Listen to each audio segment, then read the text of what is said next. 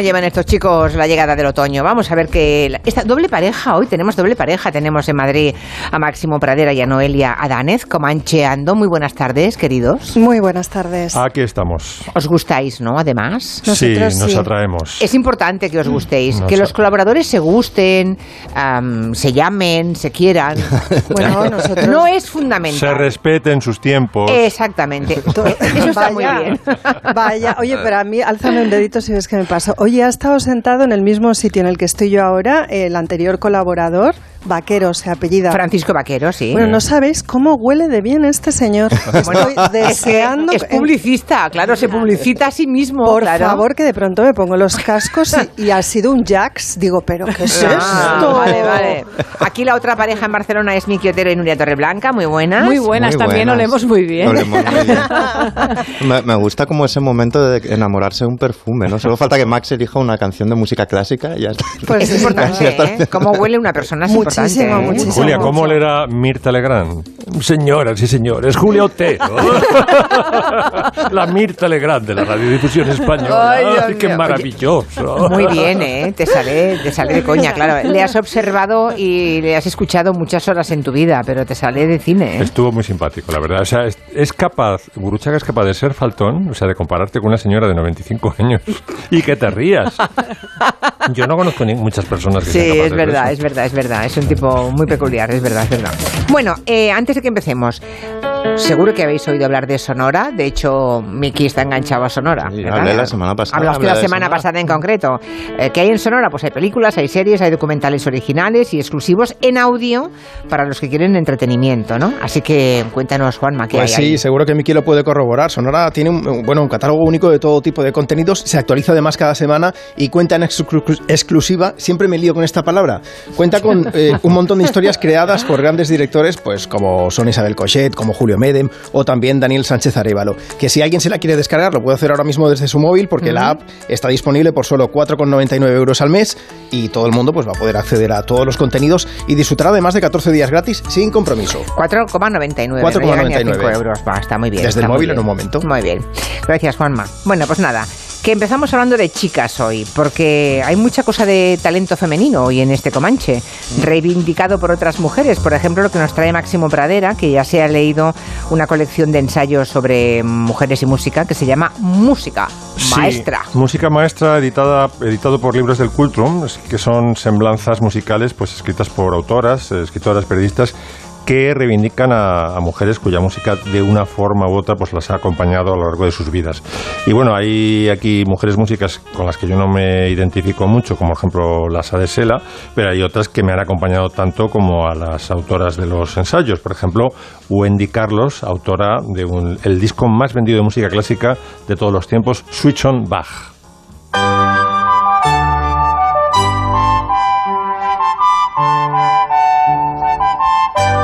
¿Este es el disco más vendido de la historia? Este es el disco más vendido de la historia. Tiene tres premios de clásica. Apareció en el 68 para situarnos musicalmente. Es el año en que sale, por ejemplo, el disco El Doble Blanco de los Beatles el año que sale Bookends de Simon y Garfunkel, en España conocidos por Simón y Garrufo. Y así lo oí pedir yo en una tienda en el Corte. Y bueno, revolucionó directamente la música clásica. Gran pavor entre los músicos clásicos porque pensaban que, claro, con el sintetizador Moog les iban a quitar los puestos a todos, pero ella lo que hizo, él, yo lo conocí cuando era varón, era Walter Carlos. Suchonbach salió con el nombre, es una transexual y además gay. Su pareja fue durante muchos años su productora musical, mm. Rachel Elkind, ¿no? Y es una mujer eh, realmente extraordinaria. O sea, la batalla que ha dado esta mujer por la música electrónica, eh, solamente por el, este primer álbum, luego editó muchos más, ya merecería un lugar en la historia de la fonografía y de la música en general. Hay mm, pianistas tan competentes como Glenn Gould que decían que Bach era de los álbumes más maravillosos, Julia, que habían aparecido. Les voy a contar a Miki, a Miki que a lo mejor y a Noelia que igual no nos escuchan todos los días, todas las horas. Sí, que, es que el otro día, Te escuchan, sí. Bueno, sí, pero no, no siempre todo el tiempo.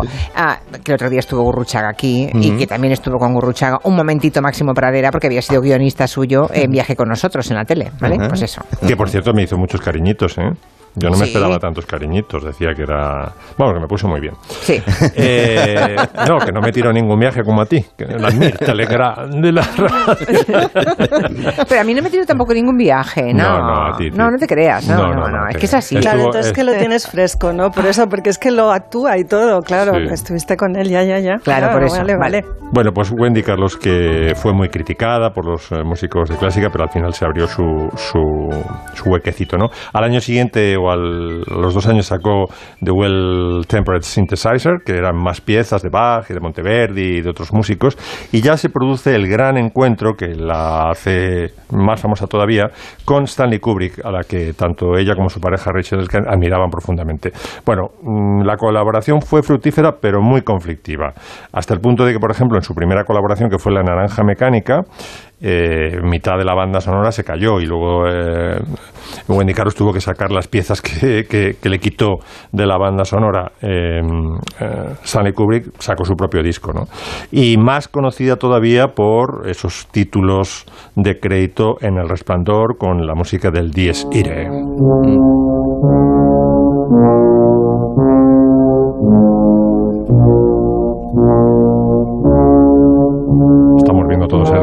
Amarillo. ¿no? Entonces, el resplandor. Sí, sí. La moqueta. Es la, la moqueta. intro con, La con el moqueta. coche. Con el Mirad coche. la moqueta, mirad la Está muy bien esa apertura porque te enseña cómo el coche está yendo a un lugar recóndito. Entonces, Sí, sí. el espectador ya sabe que todo lo que pase ahí va a ser terrible, porque Sí. no hay escapatoria. Sí, sí. Está muy bien esa entrada.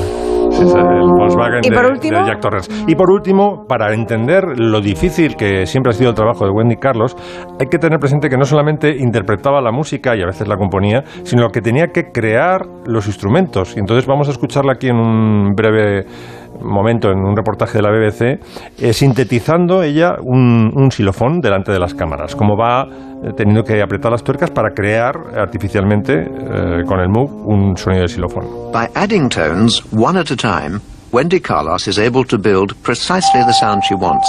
This is the beginnings of a xylophone. Now, obviously, if we want to make it that sound like a xylophone, we're going to have to make it.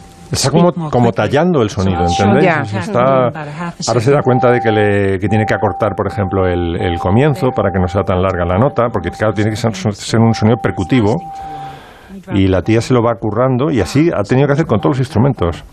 Well, that one sounds pretty good. ¿Ves? Ahora ya lo ha cortado So la nota. That pattern and play a simple music phrase. Now, this is something that's very close to being a replica of a xylophone, but there's an element that's missing, and that is the hammer noise that you get with a real instrument when the mallet impacts against the wood. Me ha gustado cómo lo han pronunciado ¿eh? en inglés. ¿Cómo lo ha dicho? Wendy Carlos. Carlos. ¿eh? O sea, Wendy Carlos. eres muy Señor- amable sí, llamando- señor, es Wendy Carlos. bueno, vamos con la siguiente, venga. De música maestra. Mm, Traías a alguien más, ¿no? Sí, he traído Ah, a, a la, otra, la otra mujer con la que me identifico, es Ella Fitzgerald. Sí, señor. que bueno aparece muy eh, homenajeada sobre todo en sus comienzos tuvo unos comienzos infernales porque sabéis que el padre la dicen que la abusó de ella el padrastro vamos y hay un recuerdo muy muy cariñoso muy entrañable muy dolido también de la autora del ensayo de la Fitzgerald que eh, curiosamente entró en la canción de una forma absolutamente eh, surrepticia porque ella se presentó en las eh, noches amateur del Apollo Theater se presentó a bailar pero vio una pareja que bailaba mm, por un tubo y dijo, no me atrevo, no me atrevo a salir a bailar. Dice, bueno, pues voy a cantar. Y le dieron el primer premio. Y vamos a escuchar a Tisket a Tasket, que es la canción, digamos, que la dio a conocer en todo Estados Unidos. A tisket, a tasket, a brown and yellow basket. I send a letter to my mommy on the way. I dropped it, I dropped it, I dropped it. Yes, on the way I dropped it. A little girlie picked it up and put it in her pocket. No es la mejor canción de la Fitzgerald, ¿eh? Pero bueno. Pero sí, la más, quizá la más importante de su Ya, carrera. ¿eh? ya, seguramente el punto de inflexión, ya lo entiendo, Sí. la palanca, claro. Sí, sí, sí. ¿Eh? Yo creo que esto pegó tanto porque en realidad era una, una canción... eh, nursery rhyme, como se dice, una canción infantil, una canción de colegio, ¿no? Y ella lo que hizo fue que, o sea, que estaba en la mente de todos los estadounidenses. Entonces, de repente, encontrarse una, una canción que era como el patio de mi casa es particular, convertida en un estándar de jazz porque ya la transformó, la, recompuso con Clifton, eh, ¿cómo se llama? Eh, Webb, el, director de la orquesta, pues eh, les debió sorprender, ¿no? O sea, hay que entender también este número uno en Estados Unidos porque era una canción muy conocida como canción de patio de colegio. Oh, ¿Has visto ese, eh, ese, libro de música maestra, tú, Noelia, o no? No, lo tiene, lo tiene Máximo en la mesa, pero me lo había contado, ya estuvimos ah, hablando de ello, porque os acordáis que justo Quinótico, vuestro David Martos, habló de Tar, de la peli de Kate Blanchett, ¿te acuerdas también que lo comentamos Máximo aquí? Sí, sí. Y bueno, sí, me había hablado de él, tengo muchas ganas de verlo, y además ha salido con su misma editorial, o sea, que tiene un pintón. ¿Mm? Bueno, hablemos ahora, ya que estamos en el mundo del cine, hablemos de Jean-Luc Godard, como, como acaba de morir, lo comentamos en su momento, que hace 10 días ¿no? ¿La semana pasada o la anterior fue? Hace unas semanitas. El día del, del bolo de Mallorca. El día de Mallorca. Ahí va y se nos murió Godard de Mallorca. se nos murió Jean-Luc Godard en Mallorca, con noventa y pico, ¿no? Era muy mayor. bueno, pues ha inspirado a Noelia Adánez a contarnos Em, su historia de amor con, una señora llamada Ana Karina, que dice que formaban una pareja extraordinaria. Hombre, una de esas parejas extraordinarias que nos encantan. Sí, él sabéis que ha muerto por muerte asistida, porque mm. estaba perfectamente sano, pero tenía un testamento vital y lo había dejado establecido. Ana Karina murió el año no, hace dos años, en el 2019. Ellos tuvieron una relación, bueno, de casi una década, una relación profesional y personal. Eh, trabajaron juntos entre 1960 y 1967. Godard la conoció a ella, que por cierto era danesa, Ana Karina no, era francesa, se llamaba de hecho Hanne Karin Hanne Karin y los apellidos eran Blarke Bayer, que me gusta mucho, fue Coco Chanel quien en una sesión de fotos le dijo, tú eh, te puedes llamar Ana Karina, que queda bastante bien, y de hecho el nombre, no me digáis que no es maravilloso, o sea que fue todo un acierto. Como decía Godard, la conoce a ella siendo ella todavía muy jovencita porque ha huido de su país, huido entre comillas, bueno, pues de una situación familiar de bastante abandono y quiere ser actriz en París, pero con lo que primero toma contacto por sus cualidades físicas es con el mundo de la publicidad, ¿no? Como digo, ahí conoce entre otros a Chanel. era, era como, ¿Cómo era Ana Karina? Guapísima, arrebatadoramente bella y además, eh, bueno, una belleza muy francesa. Realmente es una mujer, después si queréis ponemos algunas imágenes en Twitter, era una mujer que pasaba por francesa. Claro, también en esta época gastan cortes de pelo pixies y bueno, van todas muy parecidas, ¿no? Pero bellísima, una cosa, y Godard era un hombre muy guapo, o sea, que forman durante un tiempo una pareja bastante chula y atractiva. Él eh, se ha quedado muy interesado en ella porque ha visto un anuncio que ella hace para Palmolive, donde aparece, bueno, pues se entiende que desnuda, aunque no se ve ninguna parte íntima de su cuerpo en un baño de espuma. Entonces él convoca eh, un casting, a Miki le encanta. No, no, Palmolive, baño de espuma. Estuve muy obsesionado por Ana Karina un tiempo, voy asintiendo. Oye, Michael Caine también encontró a su mujer en un anuncio, anunciaba café la mujer. Ah, pues fíjate, está claro, lo de Palmolive, no me digáis que no es fantástico. Bueno, él convoca un casting para, busca una actriz protagonista para el final de la escapada, eh, donde la actriz protagonista se va a tener que desnudar. Entonces pide que sea Ana Karina, porque piensa que una vez que se ha desnudado para Palmolive, pues que total que ¿no? Y entonces... Ya no le viene de ahí. ella va y dice que, que no, que horror, que no, que de ninguna de las maneras se sale corriendo del casting. De hecho, esa primera peli al final de la escapada la hace con Jean Seberg, o sea que no, no está ella y no se desnuda Jean Seberg en la película, ¿eh? o sea que por ahí hay una protesta bastante generalizada. Y encima ella se fue enfadada, creo, ¿no? bastante enfadada, sí, sí, sí, hombre, diciendo, pero bueno, ¿esto qué es? ¿A este que me quiere? ¿Para hacer aquí la mamarracha? Pues no, y tal. Bueno, la cosa es que, eh, bueno, él, intenta trabajar en cualquier caso con ella, eh, le propone un papel nuevo en una película que es ahora ya sí una peli política, donde nadie se desnuda, y como ella es en ese momento todavía menor de edad, se traen a la madre de ella, con la que prácticamente no tiene relación de Copenhague, para que pueda firmar el contrato de la película de Ana Karina con Godard. Eh, la peli es El Soldadito y no se estrena hasta el año 63 por un problema de censura. Es una película enmarcada en la guerra de Argelia, en fin, es un momento dificilísimo y delicadísimo para tratar el asunto. Ahí se enamoran. El soldadito es la primera colaboración de ambos y se enamoran. Es la peli del enamoramiento. Se instala la actriz en, en Alesia, en el hotel de la Rue Chateaubriand, donde Godard se aloja por aquellas fechas y allí es donde le dice la frase célebre: Eres lo único que tengo en el mundo. Bon amour. Así se lo dice. se, lo, dice ella a él.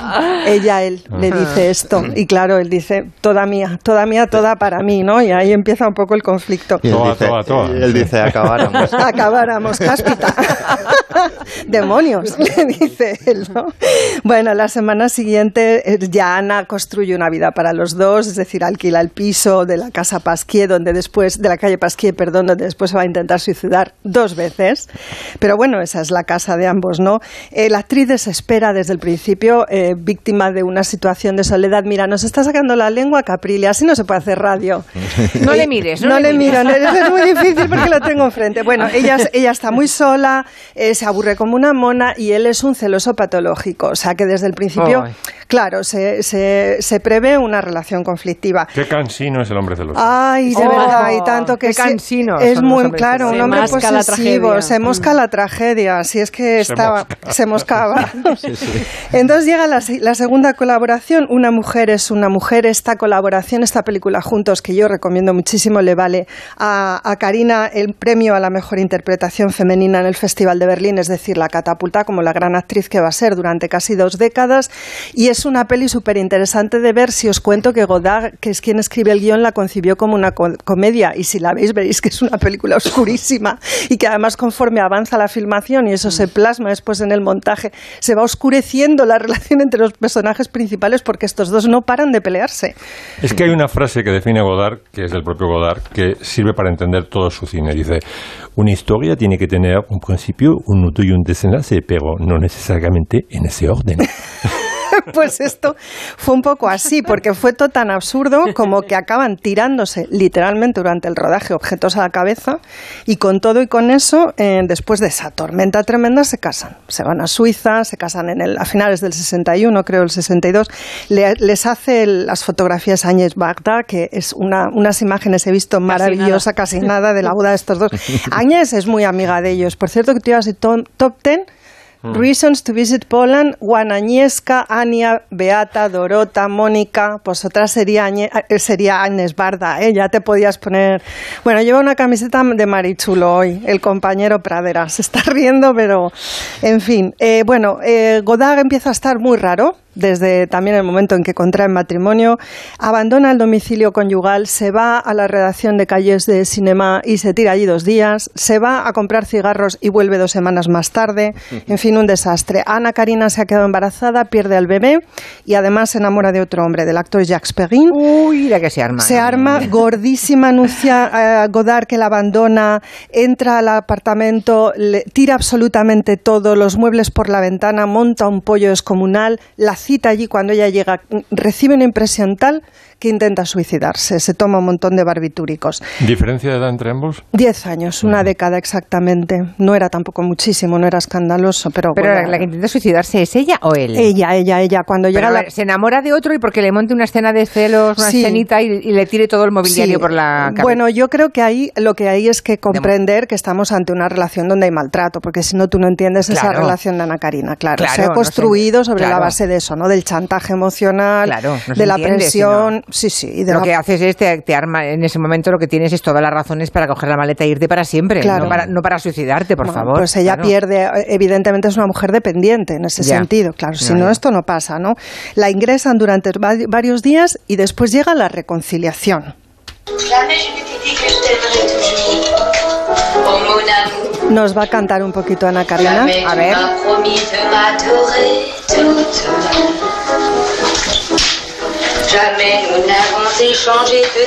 Pero vamos, que hasta aquí habían hecho solamente dos películas juntos, ¿no? Ana Karina y Jean-Luc Godard. Y hemos quedado que hicieron siete, películas, o sea, les quedaban aún cinco por Sí, sí, con intento de suicidio por medio, aborto, y aquí vamos a seguir. La tercera es Vivir su vida, un intento de reconciliación que a ella ni le gustó, ni le hizo superar la pérdida del bebé, ni nada parecido, de manera que cae en una depresión todavía más profunda. ¿Y cómo afronta Godard los problemas de salud mental? De su señora, la interna en un psiquiátrico. Ah, qué bien. Cuánto amor. La institucionaliza, la psiquiatriza y no la vuelve a sacar hasta que no considera que, que la necesita a ella para protagonizar su siguiente película, que es la maravillosísima banda aparte. Además, en épocas de electroshock, supongo. que Le cayeron un par de ellos. Mm. Le cayeron un par de ellos. era la época, sí. los 60 se han practicado electroshocks, además en toda Europa. Eh, bueno, eh, yo de banda aparte, que sé que es la película favorita de nuestra Nuria Torreblanca, quiero recordar de, Godard, de Godard, claro, me refiero a Godard. Quiero recordar y emplazar a los miembros del Comanche eh, lo que es el baile Madison. El bailecito de el, el, Podríamos hacer un día. ¿eh? Pero es que yo quiero, yo lo he propuesto. Vamos a ver si nos lanzamos. Dejemos sonar por ahí. Venga.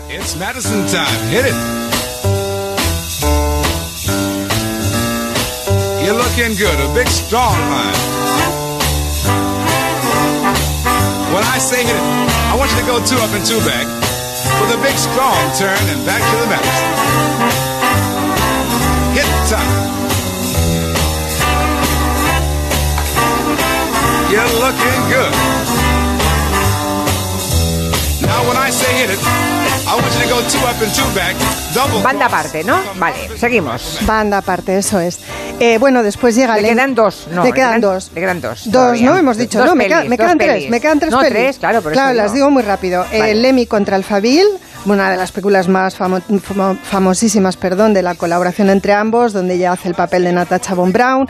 Y bueno, eh, ahí hay como un tira y afloja entre el papel eh, protagonista de la chica y del chico. El chico siempre busca que la chica le diga te amo sin conseguirlo. Se dice que es el propio Godard, ¿no? Buscando escuchar. Está eh, prohibido decir te amo en esa ciudad distópica. Eso es. dices te amo, aparece la policía. Eso es. Entonces esta es supuestamente la metáfora, ¿no? Del momento en el que ya se encuentran, en, el que ellos se encuentran. Perdonad, pero es que se me ha ido el audio del. ¿De los auriculares? Sí, pero no pasa nada porque no, sí que pasa, sí que pasa. Es que se me va y se me viene, no sí que pasa porque habla raro, claro que pasa. Claro, perdonad. claro. Cuando uno no se escucha y se escucha, eh, la verdad es que al final interfiere enormemente en la fluidez verbal. Perdonad, pero es que, ¿eh? oye, se ha apagado de pronto y no había manera. El pobre Javi me miraba agobiado, digo, ya, ya, pues se ha ido. Bueno, pero ya, ya hemos vuelto, ya hemos vuelto. Bueno, después llega Marianne, eh, el papel de Marianne en Pierrot el Loco, que también es una de mis favoritas. Se dice que es la cima de la filmografía de los dos. Ah. Y por último, Made in USA, una cinta basada en una novela de Raymond Chandler, en la que Ana Karina hace el papel de Paula y en la que sale también Marianne Faithful. Por ahí sé que Miki hoy va a hablar de Nico y entonces, bueno, pues eh, a mí me gustaba terminar con Marianne Faithful por Serge Gainsbourg.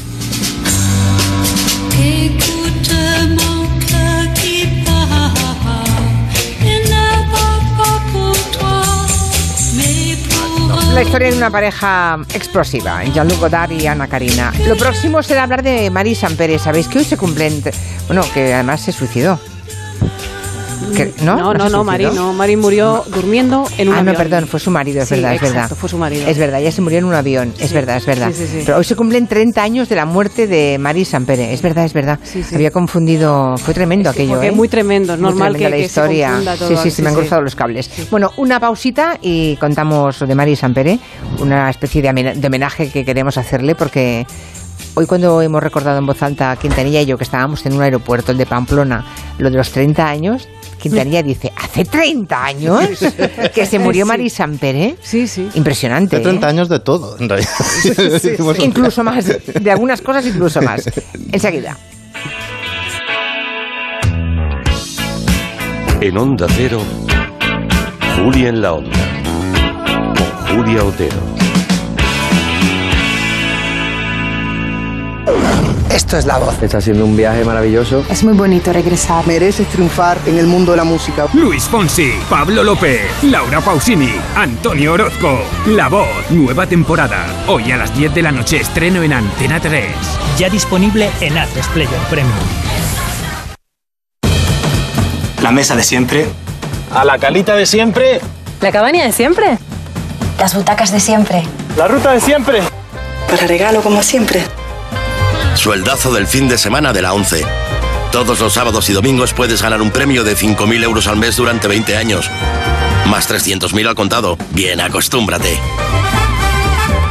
A todos los que jugáis a la 11, bien jugado. Juega responsablemente y solo si eres mayor de edad. Entonces dices que estos sensores detectan si alguien intenta entrar. Claro, y cubren todas las puertas y ventanas. Así que tranquilo, su despacho y todas las cosas que le importan también están protegidas. Si alguien intentara entrar, podemos verificarlo con las imágenes al momento. Y si detectamos un problema real, avisamos nosotros mismos a la policía.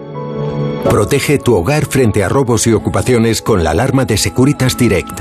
Llama ahora al 900-272-272. Hablemos claro. De vuelta funciona. Funciona tan bien que si nos escuchas y no eres un temerario, pagarás muy pocas multas y nunca perderás el carné. Garantizado. Bueno, sí, porque yo no he vuelto a pagar multas, aunque vengan. Yo las escaneo a vosotros y la verdad que yo estoy muy contenta. Incluso os he recomendado. Encima pagáis si te retiran el carné. De vuelta. 900-200-240. 900-200-240 o devuelta.es. Mucho que ganar. Reacciona. Las noticias recientes nos dan pocas alegrías. Aún así, debemos disfrutar de la vida. ¿Ansiomet te puede ayudar? Ansiomet con Crocus Atibus mantiene tu ánimo positivo. Ansiomet de Pharma OTC. Las dunas de Maspalomas, la belleza de Puerto Mogán o la recóndita playa de Wiwi. En Gran Canaria tienes mucho por vivir. Viajes del Corte Inglés te propone un viaje de 7 noches con hotel, vuelos y traslados incluidos desde solo 279 euros. Consulta condiciones. Gran Canaria. Descubre el paraíso con Viajes del Corte Inglés. Onda Cero Madrid 98.0 con BP te mereces más, sin más. Ahora puedes ganar uno de los mil repostajes de 40 euros que BP sortea cada día. Y si no te toca, ahorras igual. Hasta 40 céntimos por litro con mi BP.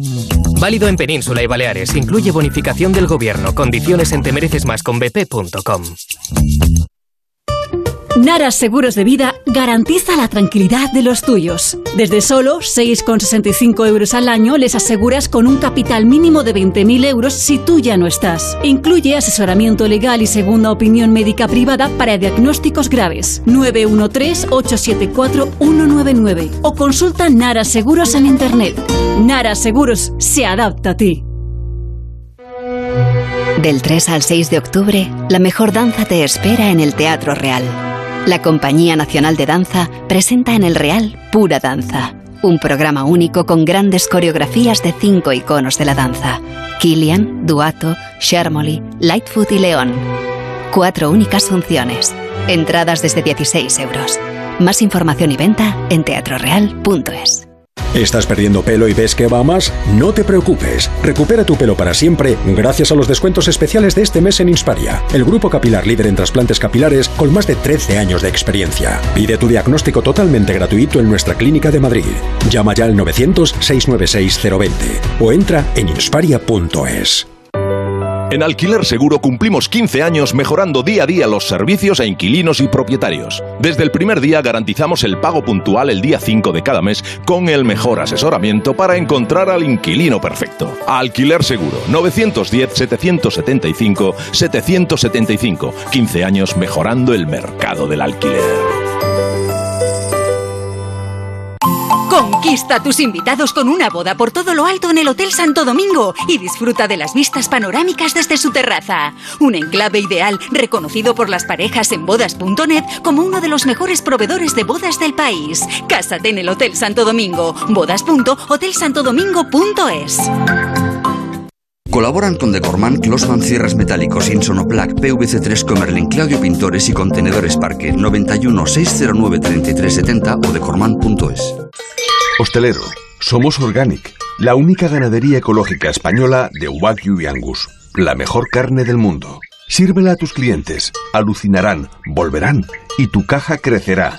Te damos un servicio amable y puntual, a buenos precios. Si pruebas Organic, solo comprarás Organic. 900-900-786, 900-900-786 o carneorganic.com.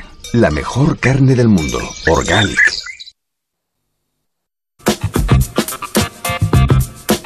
Si eres docente, no te puedes perder el encuentro Mentes a mí que organiza la Fundación A3 Media el próximo 1 de octubre en los cines Kinépolis de Madrid. Reconocidos expertos del ámbito de la educación, del periodismo o la psicología van a compartir herramientas prácticas para impulsar la alfabetización mediátrica y eh, informacional en las aulas. Si quieres asistir presencialmente, te puedes inscribir ya de forma gratuita en mentesami.org.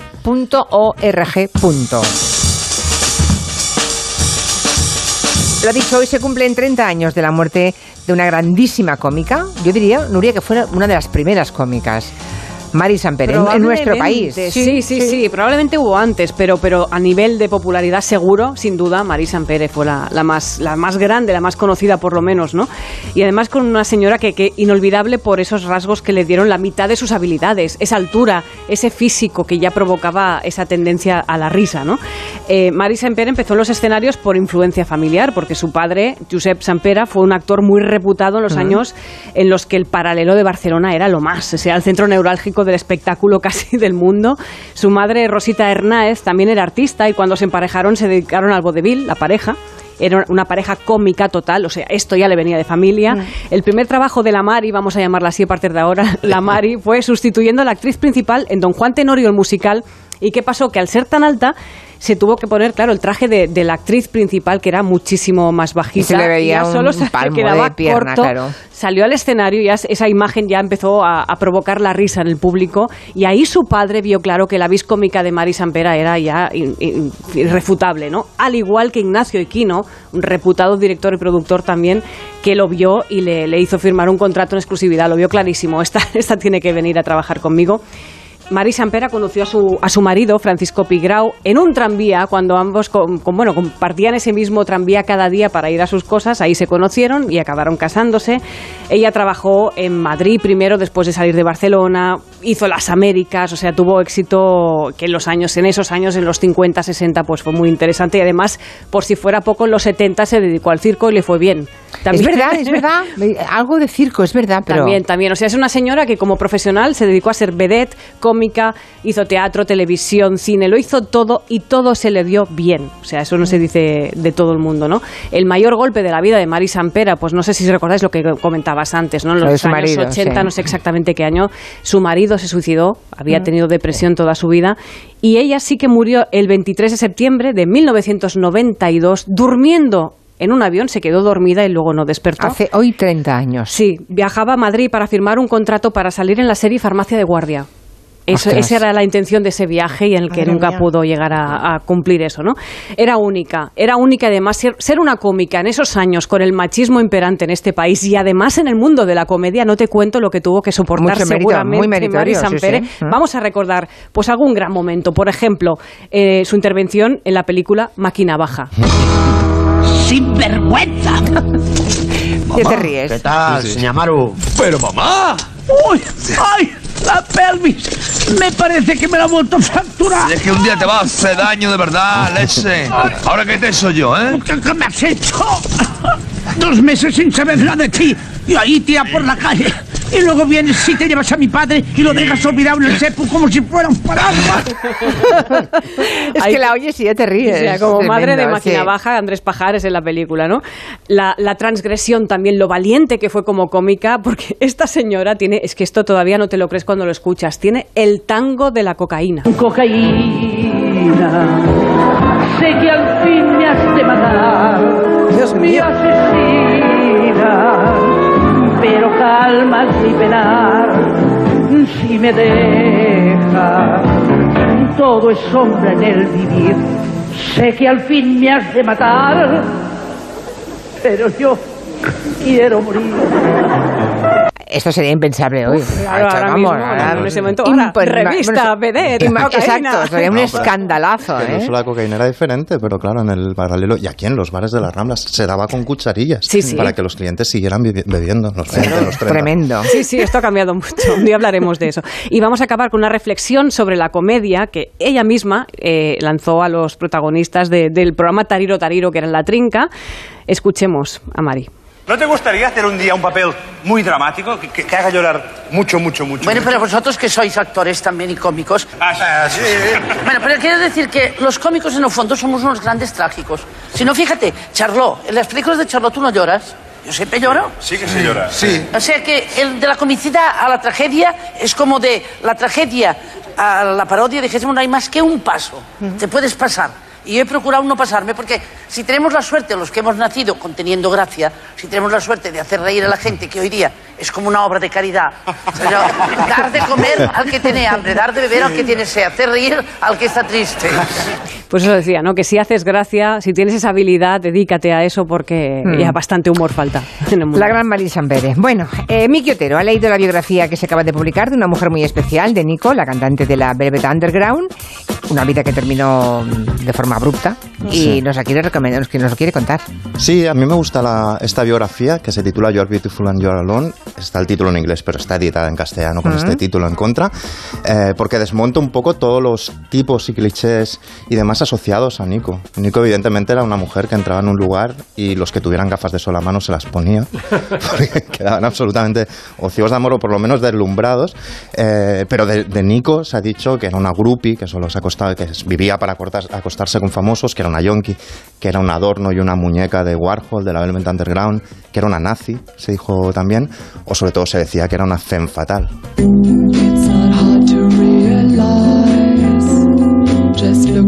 Qué era de todo eso? Y mm, era algo de todo eso y no era nada menos nazi. Sobre todo nazi no era por lo que había sufrido cuando era una niña. Porque es uno de esos personajes que van con la historia de la segunda mitad del siglo XX o del siglo XX. Ella nace en el 38 en Colonia y mm, menos de un mes después de nacer, Noche de los Cristales Rotos. Es decir, eh, eh, queman un montón de templos judíos, entre ellos uno a 100 metros de la casa eh, de Nico. Su padre muere en la Segunda Guerra Mundial, que tiene una lesión y lo remata un oficial eh, nazi. La envían a un orfanato gigantesco que lleva una especie de hombre megaturbio, ultracatólico nazi, un tipo que estuvo implicado en muchísimas eh, muertes y está allí unos años, el típico mm, orfanato con banderas nazis, los niños con el traje nazi eh, planchado y cuando lo bombardearon en el 44 se supo que en ese internado habían abusado de un montón de niños. Supongo que de- se supone que de Nico también. Sale de ahí, va a Berlín, están bombardeando la ciudad en ese momento, escapan a una casa familiar que tienen a las afueras de Berlín. Esa casa está delante de las vías del tren. ¿Y qué pasa por esas vías del tren? Delante, a unos metros de la ventana, los trenes de- llenos de judíos que van a Auschwitz.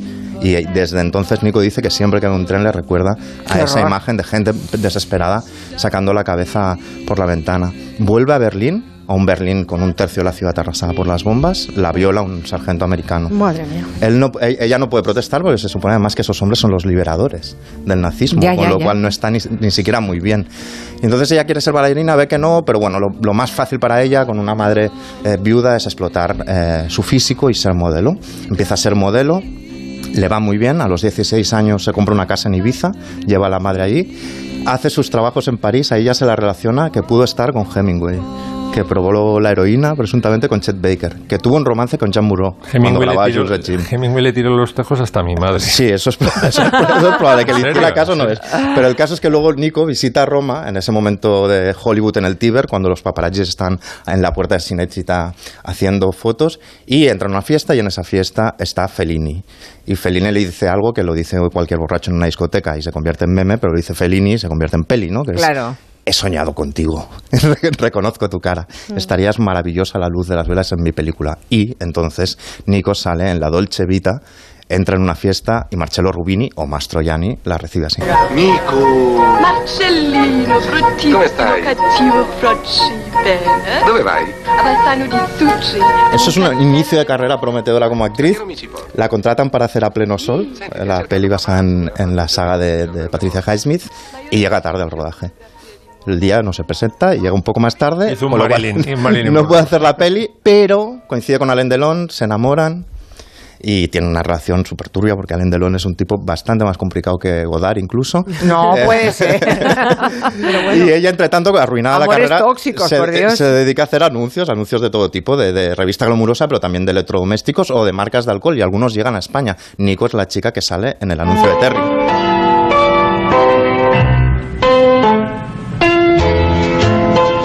Terry me va. Usted sí que sabe. Eh, Esta no lo estamos viendo, pero es Nico hablando este castellano. El anuncio de Terry. Mm. Y en una recaída con Alain Delon en un hotel de Nueva York, se queda embarazada y nace Ari, su hijo. Alain Delon no reconoce al hijo. Finalmente lo reconocerá la madre de Alain Delon. Pero Alain Delon nunca lo reconoce y ahí empieza un poco el- los problemas, digamos, eh, familiares. Deja al hijo con su madre en Ibiza. La madre tiene Parkinson, tiene un inicio de enfermedad mental y ella en paralelo va haciendo su carrera. Eh, por ejemplo, en París conoce a Brian Jones que es un personaje curioso, porque es aparentemente delicado. Es como esta canción, como Under My Thumb. Brian Jones es el que toca la marimba aquí, entonces hace la canción que sea más delicada. Pero en realidad la canción, Under My Thumb de los Rolling Stones, es ultra machista. Es de someter a una mujer, de tenerla bajo tu mando, bajo tu pulgar, literalmente, ¿no? Nico decía de Brian Jones, que es este miembro de los Rolling Stones con el que estuve, era encantador hasta que cerraba la puerta con llave. Ya. Le cortó los labios vaginales repetidas veces, la penetraba con pistolas, con velas. Qué horror. Un cuadro maravilloso. Un año antes había conocido a Dylan. Con Bob Dylan también estuvo. Paseaban por una calle en Londres, Dylan se cruzó con ella y dijo, hostia, ¿Qué la es de la- esto? es la de la Dolce Vita. y ella le dijo, súbete a mi apartamento. Y estuvieron, en palabras de Nico, una noche y una semana. O sea, que estuvieron sin salir de ahí y luego se fueron de vacaciones a Grecia. Dylan cuidaba mucho de Ari y le compuso una canción, I'll Keep It With Mine, dedicada a ella. Que ella cantó con su voz unos años después.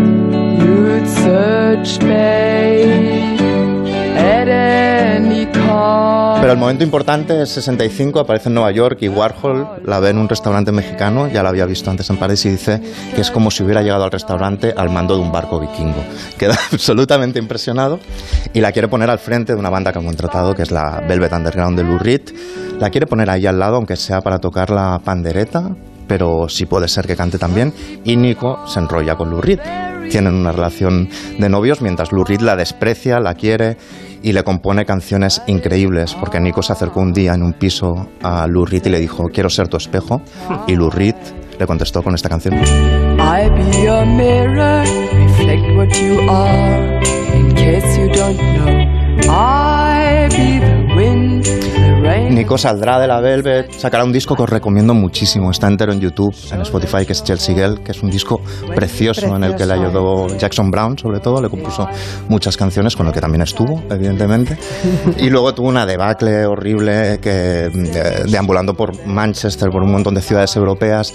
Acabó en Ibiza, muriendo encima de una bici en condiciones muy, muy, muy turbias. En la última etapa de su vida se decía incluso que compartía jeringuilla con su hijo Ari. Qué espanto. Eh, él lo explicaba así. Pero quiero hacer como una pequeña jukebox con eh, un, un- un pica pica de hombres muy interesantes con los que estuvo o que quisieron estar con ellas, con ella. Primero es este. Leonard Cohen iba a verla cada día actuar en el Dome en, Nueva York. Él tenía 33 años y 33 años era muy viejo para Nico. No le hizo caso, pero eh, Cohen por lo visto llevaba amuletos, encendía velas y tal para intentar enamorarla. Realmente estaba absurdo. Y lo único que consiguió es, es que empezara a comer comida macrobiótica y hacerse amigo de ella, pero ella pasó de él por viejo. Otro que estuvo relacionado con ella. También, McCartney. McCartney la recibió en su piso en Londres en el peor momento, porque estaba aún con Jen Asher, pero se había ido de viaje, y entonces cuando él estaba esperando a Linda McCartney, a la siguiente, que ya está enamorada, aparece Nico con las maletas sola, y se quedó como varias semanas en la casa de McCartney. Eh, no se sabe qué pasó, pero evidentemente sí, comp- sí compartieron varias semanas en el mismo Es piso. posible que algún día Sí, una... como en Amanece que nos poco uno, día, una mujer en la, sí. Nico en la cama es Nico en la cama, podríamos decir. Otro, Jim Morrison también estuvo con Jim Morrison. En palabras de Nico, aunque tuvieron una relación muy turbulenta, la única persona en toda mi vida que me entendió de verdad. Pero, y también estuvo con Iggy Pop. Qué barbaridad, pero... Qué bien, qué bien. Qué paleta. Qué pena, paleta. Todos, cuando Iggy Pop era muy, muy joven cuando estuvo con, con Nico y dice que si no hubiera estado con ella nunca habría sido un animal escénico tan salvaje como lo fue. Pero estoy, estoy cayendo en lo, que critica, en lo que criticaba de cuando se habla de Nico, que es analizarlo a, a Sí. partir de sus parejas. Así que quiero acabar con una canción que me parece preciosa, el Chelsea Girl, que es These Days, que habla precisamente de una mujer que ha hecho tan de todo, está tan de vuelta, ha vivido demasiado, ya no tiene ganas de nada. Y esa canción es These Days y es preciosa.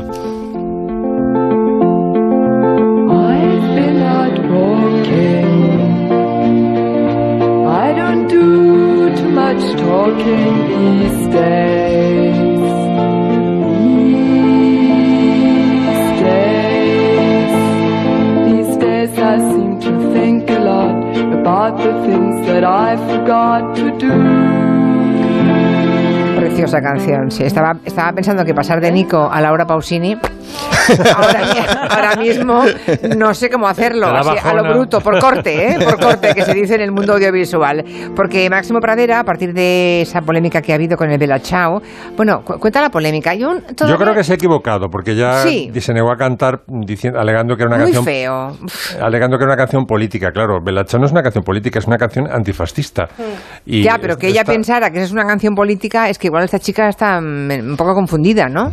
Bueno, sí, o no sé, No sé. No, sé muy bien. Bueno, Eh, es- precisamente estar contra el fascismo es lo que permite la política. Es decir, cuando hay fascismo es cuando no, Exacto. cuando no hay política, ¿no? Aparte de esta cosa de ni de unos ni de otros, que, Sí, que, que vives sí. flo- Esta- flotando en el aire. Esta neutralidad es, es supuestamente exquisita que te convierte. mm, Pues no voy a idiota, decirlo. francamente, porque Sí, es una reacción un poco demasiada, dem- Mm. demasiada equidistancia. Bueno, entonces se me ha ocurrido, como Belacha efectivamente es, es una canción muy bonita, pero está un poco trillada ya por la serie y tal, y porque efectivamente se han hecho muchos covers, traer como las hermanas pequeñas de, de Bella Ciao, que son canciones antifascistas que aquí no se conocen, entre otras cosas porque la primera que va a sonar es en milanés, eh, pero son tan bonitas y tan- en Italia tienen tanta fuerza y son tan conocidas como Bella Ciao. La primera es eh, la- el compositor eh, es el italiano más guapo eh, que yo he conocido después de Marcello Mastroianni, que es Giorgio Streller, el, eh, dramaturgo y director teatral, creador del Piccolo Teatro de Milano, que realmente lo ves de joven en los vídeos y tal, y dices, es que este me lo...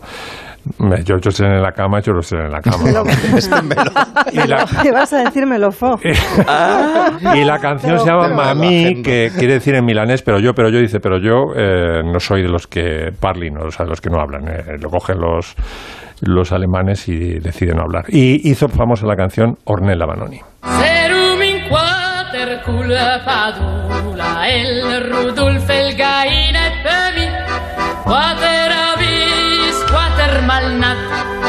Venis su insema compagn de gat Em fa la guerra in Albania Pes in montagna a Chapairat Neger tu des de la Wehrmacht.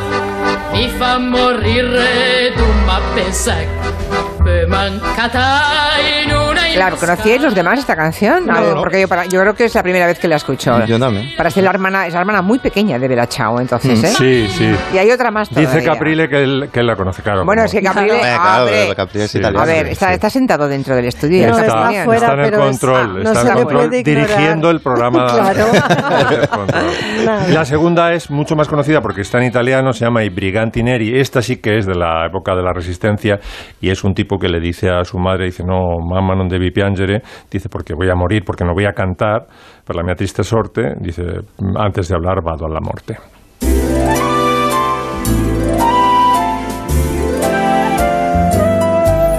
E quei briganti neri m'hanno arrestato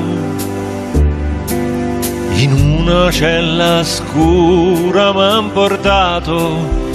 Mamma non devi piangere per la mia triste sorte, piuttosto di parlare vado alla morte. Me vienen a la cabeza los chicos rusos que están alistando la fuerza, ¿no? Sí. ¿Nos vienen a la cabeza oyendo esta canción? Y Qué bien cantada, ¿no? cosas. Qué bien, muy bien ejecutada, ¿eh? Sí, sí, está Te muy bien felicitamos. cantada. Muchas gracias. Es- eres tú, ¿no? Sí, sí, sí. Es que siempre que pones una canción, siempre es como aquí las miradas son. Es él. ¿Es él?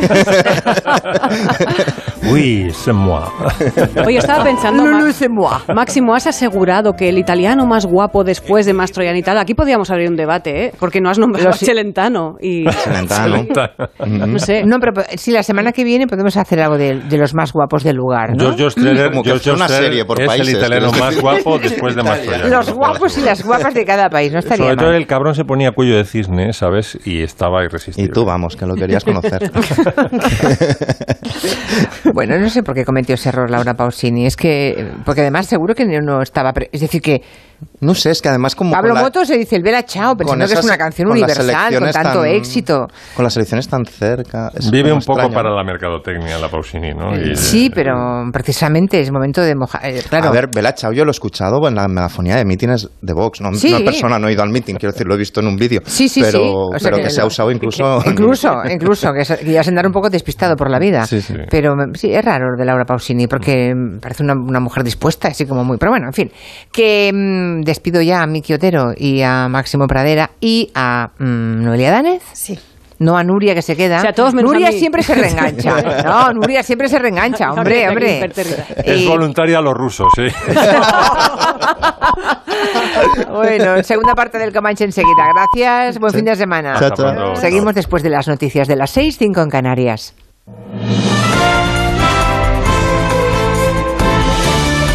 Noticias en Onda Cero.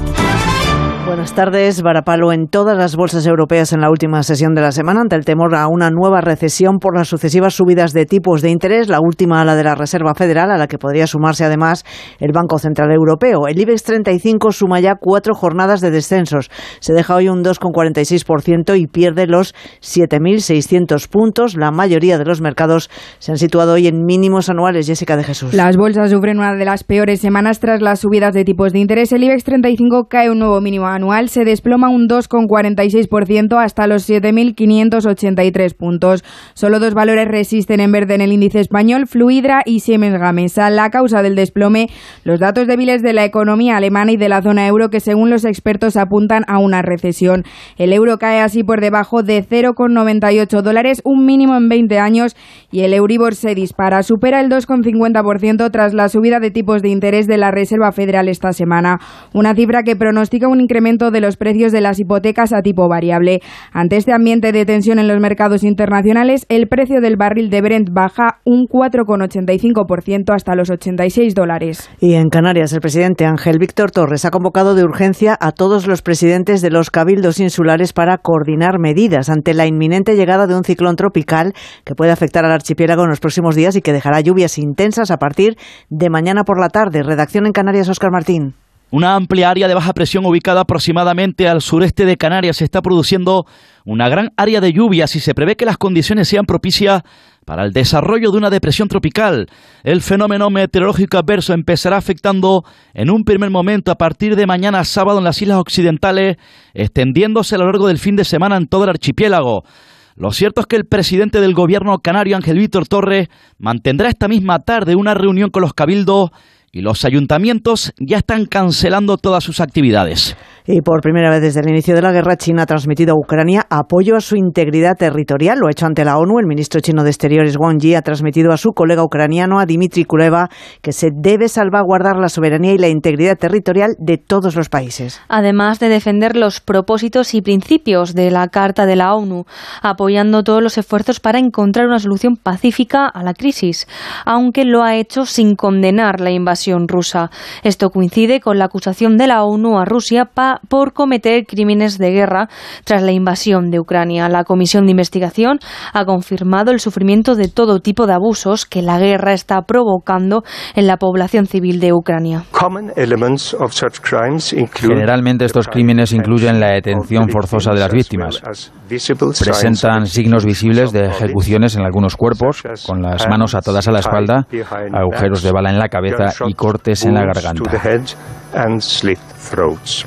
Y en Italia, dos días de la celebración de las elecciones, crece la polémica por las últimas declaraciones de Silvio Berlusconi justificando a Putin. Dice que se inventó la operación especial porque quería un gobierno de buena gente en Kiev. Corresponsal en Roma, Darío Menor. A pocas horas de que comience la jornada de reflexión en Italia, previa a las elecciones de este domingo, la coalición de derechas, que parte como favorita según los sondeos, se ve sacudida por la polémica debido a las últimas declaraciones de Silvio Berlusconi.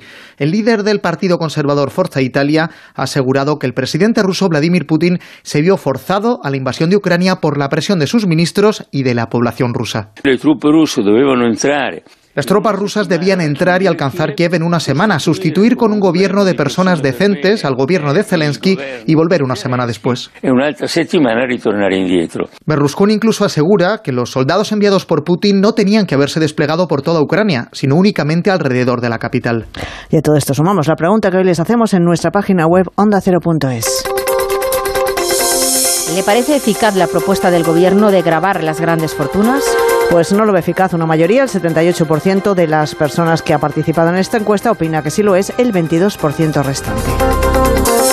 Y la información de los deportes, Raúl Granado. La selección española está ya en Zaragoza, donde mañana jugará el primero de los dos partidos que tiene por delante en la Nations League. El de mañana será ante Suiza y en apenas 15 minutos debe dar comienzo la rueda de prensa del seleccionador Luis Enrique y del capitán Sergio Busquets. España, que jugará mañana, pero hoy se juegan dos partidos importantes en el grupo 3 de la Liga A, ambos a las 9 menos cuarto. Alemania y Hungría se miden en tierras alemanas para definir el liderato, e Italia e Inglaterra para evitar el descenso en Milán. Y dos amistosos importantes también para hoy. Brasil gana a las ocho y media de la tarde y el Argentina-Honduras a las 2 de la madrugada. No hay fútbol en primera, pero sí en segunda. Hoy arranca la séptima jornada de liga con el partido entre Sporting de Gijón e Ibiza. Quien también está jugando ahora mismo es la selección española sub-21 en partido amistoso ante Rumanía. Al descanso, Rumanía 0, España 2, con los dos goles de Abel Ruiz. Y en tenis, pendientes hoy del último partido en la carrera deportiva de Roger Federer, será junto a Rafa Nadal en el partido de dobles de la Labour Cup que se disputa en Londres desde aproximadamente las 10 de la noche. Es todo por el momento. Volvemos con más noticias a las 7 de la tarde, las 6 en Canarias, en La Brújula con Rafa La Torre. Este sábado tomamos el pulso al Mundial en Radio Estadio.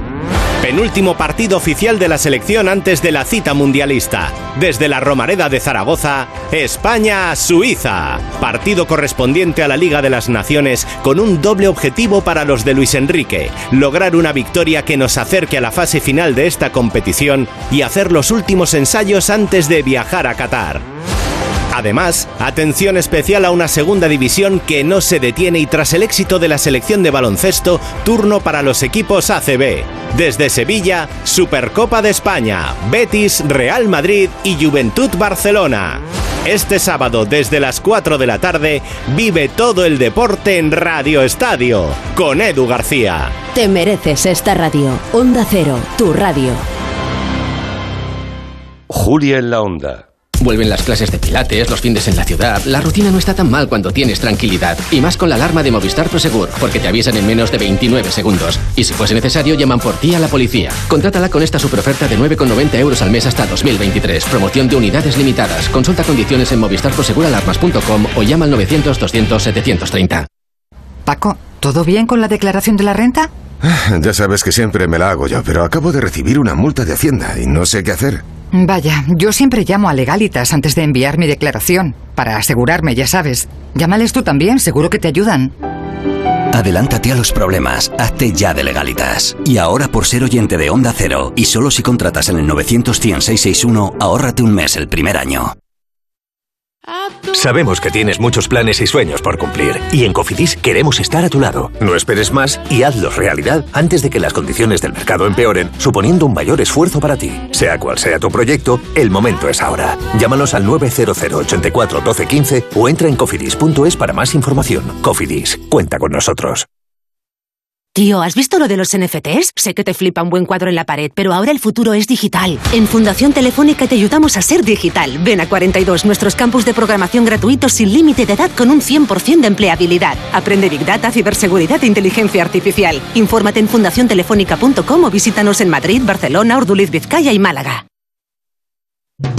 Ya sabes que en Hipercor y el supermercado El Corte Inglés es muy fácil acostumbrarse al buen precio, a las mejores ofertas y a descuentos increíbles. Por ejemplo, tienes un 21% de descuento en todas las cervezas por compras superiores a 20 euros en cervezas. En Hipercor y el supermercado El Corte Inglés, en tienda web o app. Consulta condiciones de la promoción. ¡Línea! Han cantado línea de 20 gigas. ¡Dos líneas! Han cantado dos líneas de 20 ¡Y gigas. fibra de la buena buena! Han cantado y fibra de la buena buena. Y por solo 36,90. La ofertaza de Lowy. ¡Corre que se acaba! Han cantado corre que se acaba. Corre a lowy.es o llama al 1456. Las noticias recientes nos dan pocas alegrías. Aún así, debemos disfrutar de la vida. ¿Ansiomet te puede ayudar? Ansiomet con Crocus Atibus mantiene tu ánimo positivo. Ansiomet de Pharma OTC. Onda Cero, Madrid. ¿Sabías que mientras escuchas esto, hay 4.200 autobuses circulando por toda la comunidad de Madrid? ¿Sabías que todos son accesibles y que además el 60% se mueve con energías limpias? ¿Y sabías que todo esto es por ti? Muévete en transporte público. Consorcio Regional de Transportes, Comunidad de Madrid. Esta es una reseña real en Google de un paciente de Adelgar. Llevo cuatro semanas y he perdido 8 kilos, 8 centímetros de abdomen y una talla menos de cintura. Muy contenta. Más de la mitad de los pacientes de Adelgar vienen recomendados por otros pacientes. Por algo será. Reserva tu primera consulta informativa gratuita en el 91 577 44 77 y en adelgar.es. Bricolaje Moraleja, la mayor exposición de puertas en Madrid que jamás hayas visto. Tenemos los mejores precios porque somos fabricantes. Calle Galileo Galilei 14 de Getafe, bricomoraleja.com. Los domingos de septiembre, hierros legendarios. Pala, Saltillo, José Escolar y muchos más protagonizan las corridas, concursos y desafíos ganaderos en la Plaza de Toros de las Ventas. Consulta carteles y compra tus entradas en las-ventas.com. En Murprotec estamos cerca de ti. Tenemos un equipo completo de profesionales a tu lado para eliminar de forma definitiva las humedades y mejorar la calidad del aire. En estos momentos lanzamos ayudas directas a los hogares, familias y empresas para toda la comunidad de Madrid con nuestro plan de apoyo. Estamos siempre a tu lado porque avanzar juntos nos hace únicos. Llámanos al 900 30 11 30 o accede a murprotec.es. Atención, en Madrid los colchones son muy caros. Por fin llega Factory Colchón al centro de Madrid. Colchón viscoelástico 49 euros. Inauguración de Factory Colchón este sábado 24 de septiembre. En calle López de Hoyos 76. Precios de inauguración solo este sábado. En Factory Colchón más barato si te lo regalan. Decorman, empresa líder en reformas integrales y decoración en locales y viviendas. Desde 1998, Decorman está a tu lado para rediseñar y cambiar tu espacio. Deja que Decorman te acompañe en el proceso de tu reforma y obtendrás lo que siempre habías soñado. Llama ahora 91 609 3370 o decorman.es. Si es que ya lo digo yo siempre, dúchate que sale económico, pero eso sí, hazlo en un plato de ducha de Duchamanía. Hazme caso, ¿no ves que una bañera tiene más peligro que meter los dedos en un enchufe? Y mira que son bonitos los platos de ducha de Duchamanía. Oye, con suelo antideslizante, sus mamparas, para entrar a vivir, pues eso, dúchate que sale económico y llama a Duchamanía, que no me enteré yo que no lo haces. En Madrid, Paseo del Molino 6, 91 468 4907 y duchamanía.es. Ya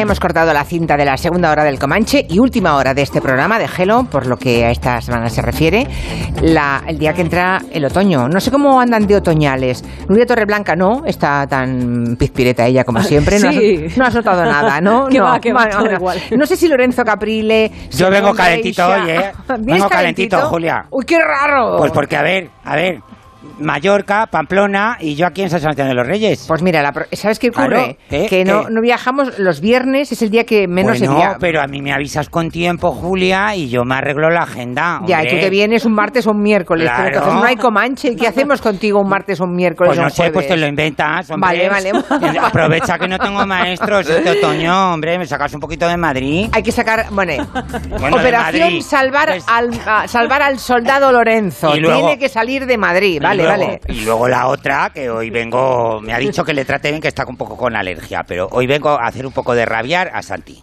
¿A Santi Segurola? Sí. ¿Estás con alergia, Santi? Buenas tardes. Sí, me he pasado toda la mañana estornudando, así que debe ser por eso. Bueno, No, yo también, ¿eh? Yo también he, he estado en Pamplona y en Pamplona he estado muy bien, pero he llegado aquí y he empezado a estornudar, así que... Se me bueno. ha puesto la cabeza como un balón de fútbol. Ay, pobre.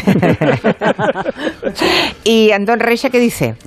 Buenas tardes. Yo, yo vengo de escudero de Santi Segurola. Ah, vale, Sí, vale, sí, vale, no vale. te Perdona. pases, Bueno.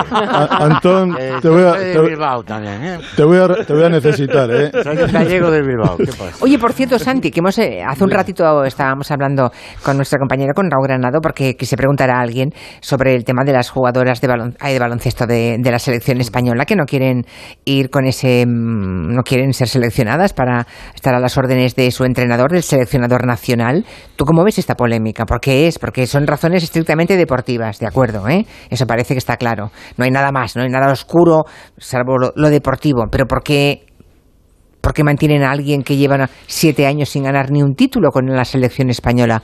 Hablamos de fútbol femenino. Sí, primero ganar un título nunca es fácil.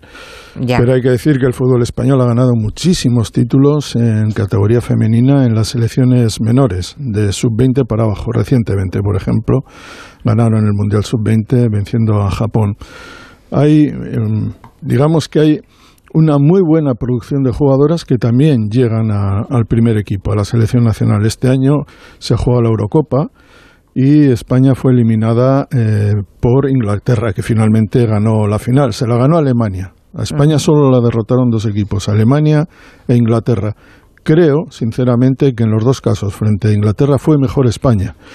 Pero eh, la sensación que, se trasladó después del torneo por parte de las jugadoras es que mm, era un equipo Mm, mal aprovechado, por decirlo de alguna manera.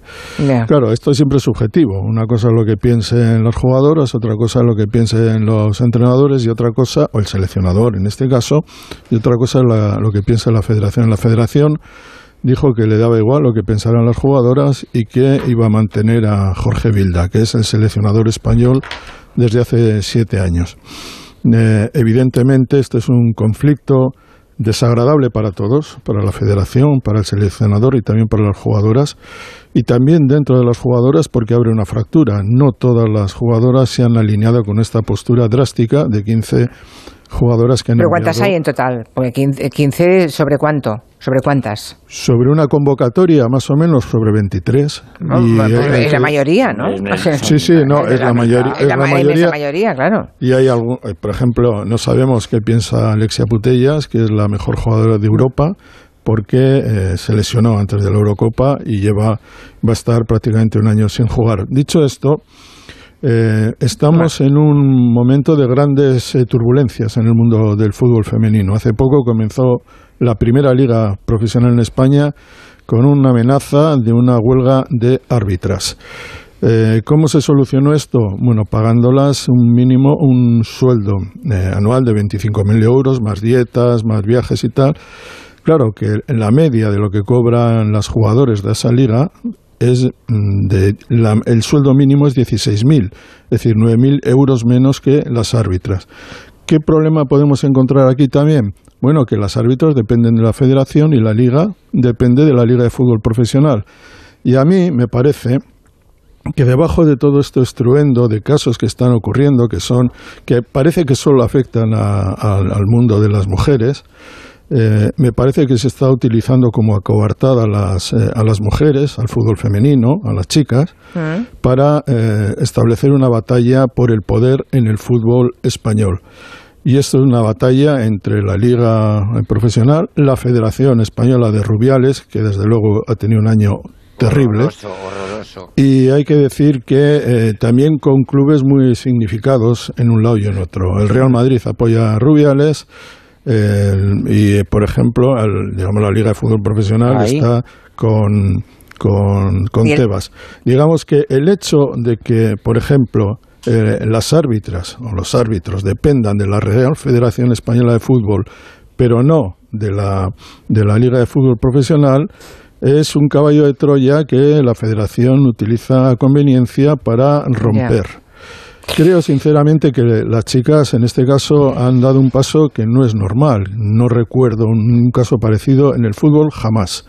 No lo sé, desde luego no en el fútbol español. Y que esto es un precedente muy grave, porque ¿quién le dice a una jugadora qué, qué entrenador tiene que tener? Eso depende de la de, las instancias superiores, vamos a decir. o sea, ¿tú crees que hay alguien maniobrando esos hilos? Vamos, claramente. Yo creo que hay que, con, en nombre de las mujeres, se están utilizando al fútbol femenino para eh, asuntos más turbios, más eh, menos vistosos, que están debajo de ese gran de, esa gran punta del iceberg. Me parece que estamos en un momento complicado para el fútbol en general. Porque Florentino está metido de por medio o no? No parece, no, no parece, vale, vale. estoy, estoy leyendo el tuit de un oyente. No, pero no, no, quiero decir que ninguna jugadora del Real Madrid ha apoyado esta carta ah, de las vale, 15. vale, vale, vale, vale. ¿Eh? Bueno, pues nada. eso es la, digamos que hay jugadoras muy buenas del Barça, del Atlético de Madrid, del Manchester City, que han ido del América, de México, del Real Madrid no hay ninguna. Ya. Bueno, dejamos el tema de fútbol. Vamos que vamos con, con alguien de que quiere hablarnos hoy Lorenzo Caprile, porque si hace unos días aquí Joana Bonet recordó a Issey Miyake, eh, porque se murió este verano, ¿no? Hoy Caprile también nos quiere hablar de otra figura muy importante de la moda japonesa, que también, también ha muerto ah, recientemente, ¿no, Lorenzo? Murió en agosto. En agosto. De hecho, Ah. mira, en mi ¿Cómo se llama? Anae Mori. Hanae, bueno, yo- Hanae yo, Mori. lo Yo este- pronunciaba, yo lo pronunciaba, pues eso, a, lo español, que la H con J, Hanae, pero era An- Anae. Anae, Anae Mori. ¿Quién era Anae Mori? Pues mira, Anae Mori es una figura interesantísima. He oído cuando llegaba que estabais reivindicando una vez más, y me parece fenomenal, pues a las mujeres, y en este caso ella fue pionera porque en una sociedad tan machista como la japonesa, que lo Desde sigue luego. siendo, Mm. se introdujo en un mundo todavía más machista que era el mundo de la Cámara Sindical de la Alta Costura francesa de los años 70, donde no había ni una sola mujer, eran todo hombres, todo hombres. Y ella lo consiguió en el año 1977. Anteriormente había sido diseñadora de vestuario para películas, sabéis que hay unas puertas giratorias, yo el primero, que lo compagino no con el cine, sino con el teatro, y, ya pasó a abrir su, su showroom, creo que a, principios de los años 60, y debutó con un desfile mítico en Nueva York que se llamaba el Oriente Oriente Midwest, o sea, el Oriente se encuentra con el Occidente. Y en ese sentido, pues es un poco el eslabón entre la elegancia, digamos, occidental y el gusto japonés ya más radical. que- Ah, te- pero tenía, ¿se vende en España moda de Anae Mori? Mm, Yo creo que alguna boutique de lujo multimarca de los años 80, pues tipo Es que- Daphnis en Madrid, o eh, no lo sé, las buenas que había en Barcelona en ese momento. Es que no la conozco, por eso digo, no, no he llegado a conocerla. No. Pero, pero en París tuvo mucho, mucho Mm. predicamento, en Japón ni, ni te digo, porque durante años mm, eh, diseñó los uniformes de la Japan Airlines de HAL. Uno Ajá. causó mucho escándalo porque le puso una minifalda a las azafatas japonesas, un poco dibujitos manga. Diseñó los uniformes que aquí recordábamos a Tony Miró, en el caso español, diseñó los uniformes de los japoneses para las Olimpiadas de Barcelona en el 92. Y luego, lo más mediático es que diseñó, creó el traje de novia de la famosa Masako, la princesa heredera, que volviendo a ese tema machista, como solo ha tenido una hija, están ahí el, el trono imperial japonés, que el heredero va a ser el hermano del El hermano, el sí. hermano, y están ahí con líos, con juego de tronos familiares. Y, y bueno, pues ya te digo, fue un poco ese eslabón entre una manera más occidental, más suave de ver el mundo oriental y esa nueva generación con Issei Miyake, Yoji Yamamoto y Kenzo a la cabeza que ya propusieron un diseño japonés radical. Y ya la última anécdota... mm, eh, ¿Qué edad tenía cuando murió? Ahora? 96 años. 96 años. 96, bueno, y murió ya. en Tokio. Como, ¿eh? como la reina Isabel. Sí, Más o menos. Más o menos, sí, sí, sí, Estoy, 96, estoy- ¿eh? estoy esperando que me haga rabiar. No, si, no, si, no. Si es que, es que me he acordado de ti mucho esta semana por dos cosas totalmente diferentes. Pero espera, que esta es una anécdota muy bonita y además que me hace mucha ilusión recordarla. Durante muchos años, Anae Mori tuvo como modelo de cabina, que ya he explicado aquí lo que quiere ser, lo que quiere decir modelo de cabina, son esas modelos maniquís que están permanentemente en las casas de costura y sobre la que los creadores crean los vestidos y las colecciones, modelan y prueban los prototipos, y en fin, están ahí. Y os digo, la modelo de cabina de Anae Mori durante mm, los años 80 fue una jovencísima, jovencísima Juncal Rivero. Anda. Que si os recordáis, cuando ella era jovencita, pues tenía esos rasgos así un poco achinaditos y, Mm. y el, el pelo moreno así cortado en casquete. Y Anae Mori la, la conoció y bueno, pues... Pero ahora ya no existe modelos de cabina, ¿no? Ahora ya no. Ya no, ya ah, ya bueno, no, ya te es estoy hablando época. de los claro. años 80, Ya, Julia, ya, ya. Bueno, 40 ya. años. Yo pregunto. Aquí pregunto. os dije que otro personaje muy conocido en España, eh, Lucía Dominguín, la hermana pequeña de Miguel Bosé, fue durante una temporada modelo de cabina de Valentino. Que yo tengo algunas fotos de ella, mm, estoy hablando del año 80, 81, Pero, jovencísima, pero- ya. espectacular. Ya. Y Valentino a- a- tampoco tendrá ahora modelo de cabina, claro. No, con Vale. el nuevo Pier Paolo eh, que va a tener y Valentino Ya. ya el pobre. pues, Valentino también tendrá, tendrá- estará en los 90 también casi, Mira, ¿no? Valentino, eh, Valentino no tiene, no, no, porque es del 32, 33, más o menos como mi madre, 89, 90. Vale, bueno, bueno, está bien, vidas, vidas largas y longevas, ¿eh? Eh, bueno, las dos cosas, sí, largas Julia, y longevas. eh, hombre, Valentino está un poquito en formol. eh, Sí, un poco ¿eh? acartonado, está un poco poquito, acartonado, Pero bueno, sí, sí, mira, sí. pues Bueno, señor Valentino que se lo suene- perdonamos. Que suene la gaita, va. Santi, que te voy a hacer re rabiar. Ah, no, que esto es para Freisa, perdón. Pensaba que era Valmoral, pensaba que era Valmoral. Bueno, óyeme, hemos visto muchas gaitas, es, es verdad, ¿eh? Se ha hablado más de gaitas esta semana pasada que durante años. ¿Cómo? Esta semana no, este siglo. Este siglo. No, es que hablando de la semana pasada, Santi. Ha sido lo más entrañable. No, no, no. es Con los semana- funerales, si no he oído la palabra símbolo 50 mil millones de veces, la he oído Soy 300 yo el de las millones. gaitas. Haced el Dejemos, favor. dejemos el turno a. Sí, haced el favor de dejar al, al pobre Antón Reixa. No, no, yo pobre no soy. yo. Bueno, sí, no, perdona, todos somos pobres cuando está Lorenzo enzarzado con Segurola, ¿eh? Ya te lo digo. Bueno, que ha sido... ¿Qué querías contarnos lo- de los lo- gaiteiros? Quiero hablar de los gaiteros a propósito de una semana, lo que ha sido más entrañable de las exequias fúnebres de, de la reina Isabel fue que ya tenía su gaiteiro, que es ese gaitero escocés que apareció al final y se fue, que cantó una, interpretó una, se llama Lamento, ¿eh? y Ah. por un momento más entrar. Y yo quiero hablaros, esto que está sonando es la gaita de Pablo Carpintero, que la toca con la percusión, acompañado de la percusión de su mujer eh, Rosa, Rosa Sánchez. La está tocando con una técnica, la gaita es un, un instrumento sofisticado, la, la- la toca con la técnica que se llama el puño pechado, el puño cerrado. Se imagina los agujeritos del puntero de la gaita, pues en vez de taparlos con los dedos es con, con- con los puños los tapa. Bueno, pero Pablo Caray. Carpintero es un verdadero Indiana Jones de la antigüedad de las gaitas. Él, a base de algoritmos y de matemática aplicada y del uso de de ADN de carbono 14, data, fecha las gaitas más antiguas. Se ha llegado a encontrar una que tiene posiblemente 490 años, una gaita que fue de un tal gaitero Chantilbe, muerto en 1950, y la gaita tiene 490 años y atención, la madera es todavía más vieja, la madera tiene unos 500, 600 años. Con ese sistema de los algoritmos y el carbono 14, ellos pueden discriminar la antigüedad de la madera con la que está hecha la gaita y la antigüedad de la gaita hecho instrumento. Es decir, ellos, la madera tiene, digamos, su propio ADN y su propio, sus- los algoritmos que establecen su antigüedad. Y la gaita lo establecen a, a partir de los, de los precisamente de los agujeritos del, del punteiro, según estén gastados, que se gastan, se gastan con- el uso, no por, no por ningún problema de la, de la ¿Y dónde apareció esa gaita? Porque claro, una, una gaita Pues, que esto tiene es- medio un- 500 esto es un- años. Este es un gaitero de, de Pontevedra, que se murió en el año 50 y... La tenía allí, ya. Pablo Carpintero la encontró. Él sospecha, habla de otras dos gaitas que hay en Lisboa, que posiblemente sean igual de antiguas o más, pero bueno, son de un coleccionista privado y, no, bueno. y no, puede, no puede acceder a ellas.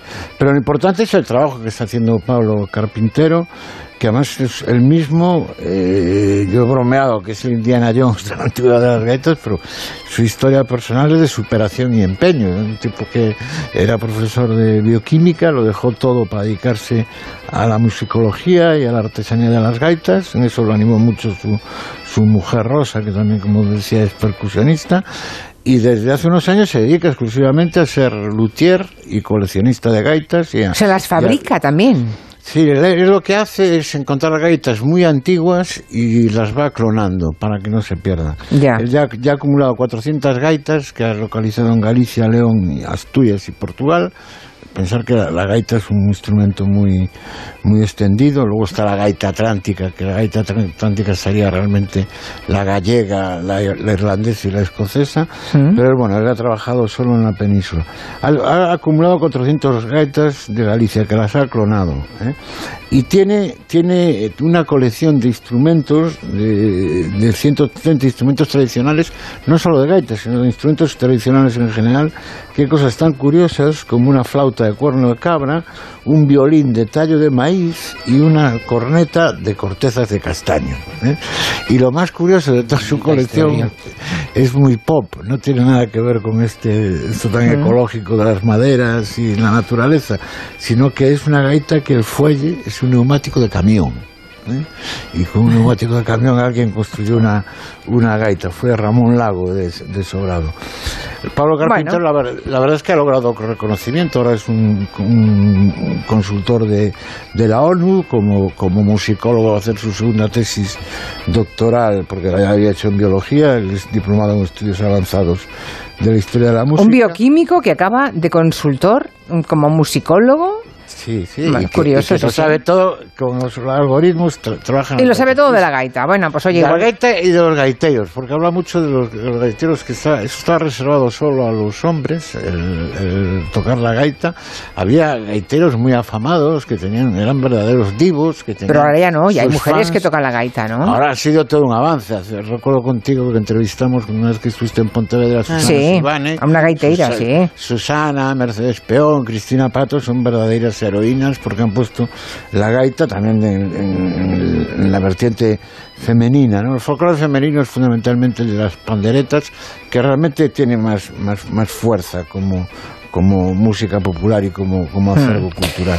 Pero los gaiteros, que eran unos plegos, que eran unos golfos, ¿eh? una, una vida con gaiteros. Bueno, todos los Una artistas, vida- ¿no? una- una vida no de solamente los gaitero. gaiteros, los trompetistas y los guitarristas y, claro... en- en- Pablo Carpintero habla No, de la mujer. Y los pianistas, Y y los los, pian- pianistas. claro. O sea, la- la que vida conozco de- alguno, ¿eh? La ¿Algún de pianista así, Playboy? Vale. Bueno. El de parada.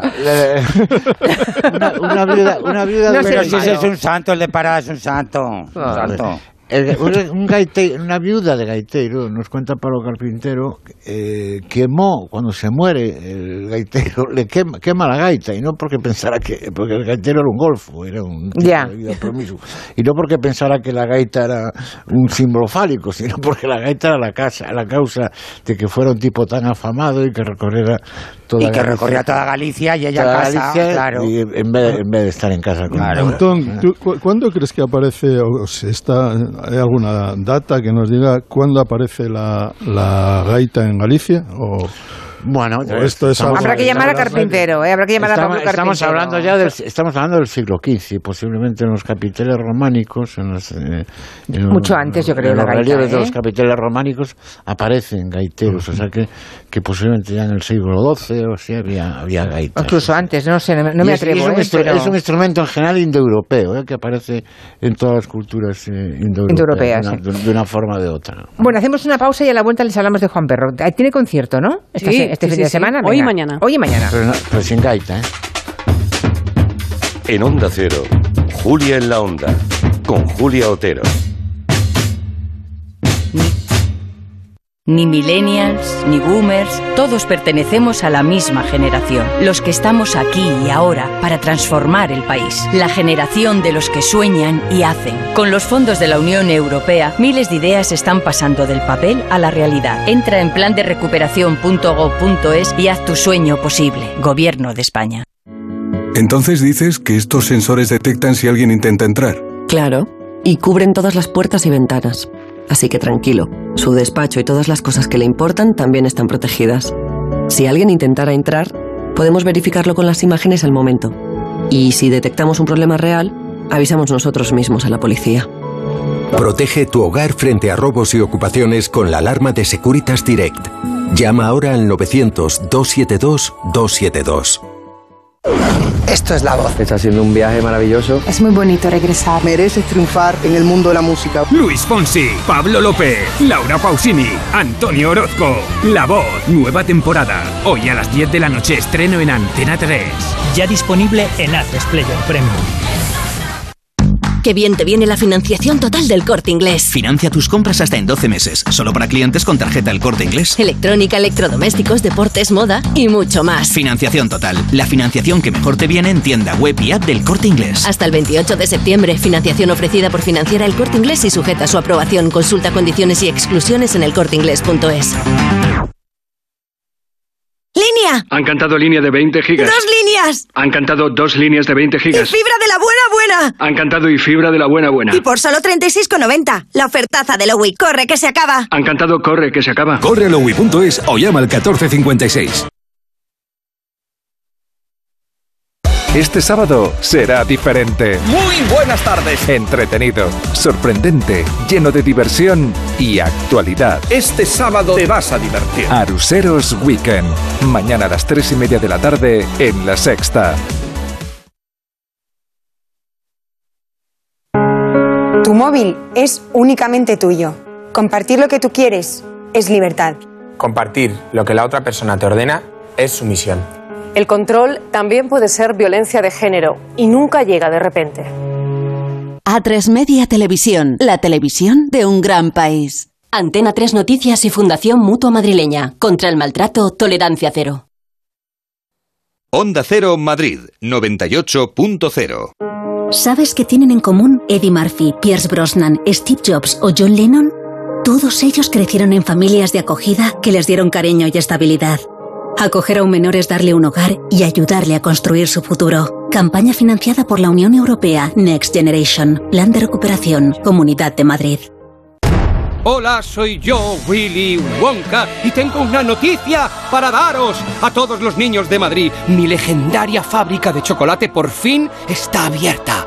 Veréis unos seres diminutos, son mis Umpa Lumpa y no son comestibles. Repito, no morder a los Umpa Lumpa. Reales Seguros presenta Charlie y la fábrica de chocolate, el musical. A partir del 15 de septiembre en Espacio Ibercaja Delicias. Compra tus entradas en charlieylafabricadechocolate.es.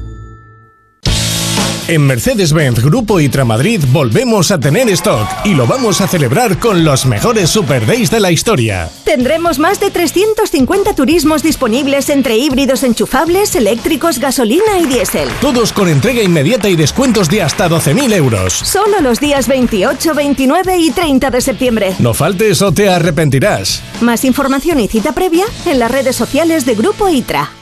¿Comprarías una prótesis de cadera por internet y dejarías que te la colocara alguien que no sea médico? No, ¿verdad?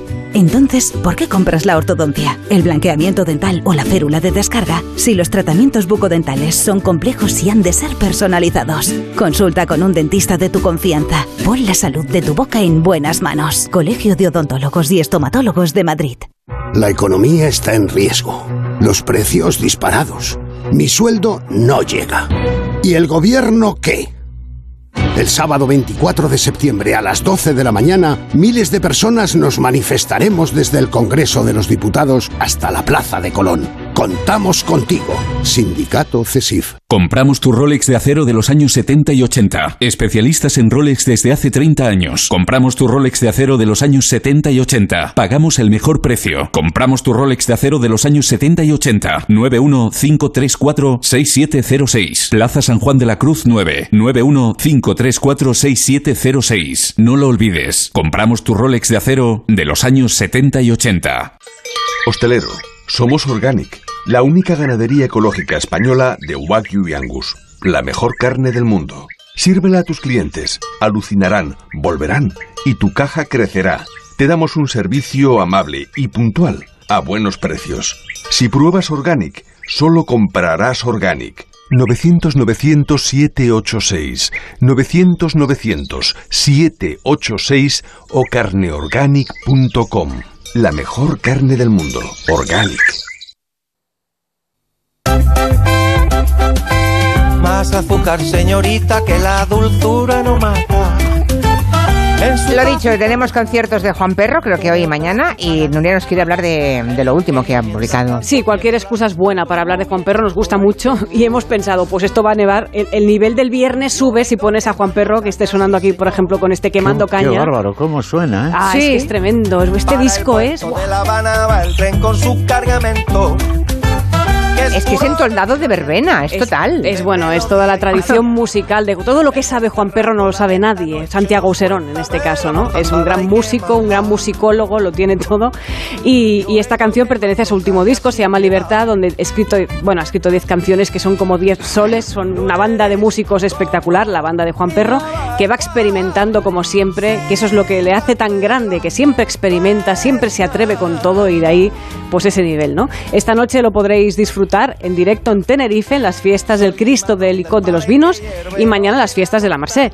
Y el viernes... ¿De Tenerife a Barcelona? ¿Hoy en Tenerife, mañana en Barcelona? Sí, Caray, hombre, bueno. que la música hay que llevarla Ya, ahí ya, donde ya, te llaman. vale, vale, vale, vale. Como el gelo, vaya. Como gelo, sí, Que como la gelo. última vez que me sacaste fue a Tenerife, ¿eh, Es verdad.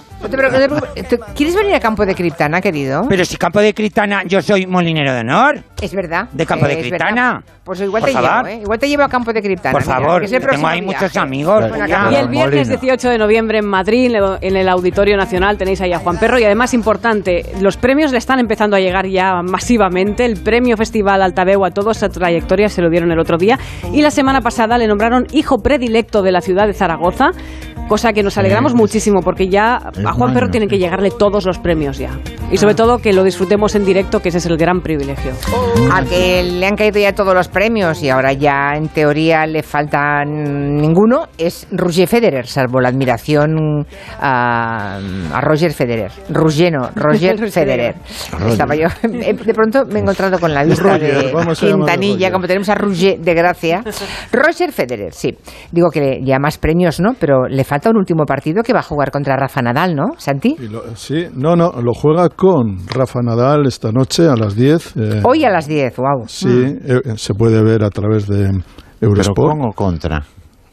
No, no, juega Contra. con. Es dobles. juegan Ah, es dobles, yo Compañero de, de Nadal frente Hombre, a Sok ¿eh? y Tiafoe, que son la pareja estadounidense en esta Copa Leiber, que está patrocinada por Roger Federer y que significa su adiós. Hay que decir que tiene su aquel, este que en lugar de enfrentarse a Nadal, con el que ha tenido duelos inolvidables, cualquiera puede recordar la final de, de Wimbledon de 2008, eh, lo tiene como compañero y en parte tiene su, su historia porque el primer enfrentamiento que tuvo Nadal con Federer era cuando el jugador español tenía 18 años, Federer ya era un- una estrella, la estrella emergente del tenis y jugaron un doble, eh, Federer con un chico que se llama Alegro, suizo, frente a una pareja española, Tommy Robredo, Tommy porque era un fanático de, de Tommy, de los Who, y Rafa Nadal.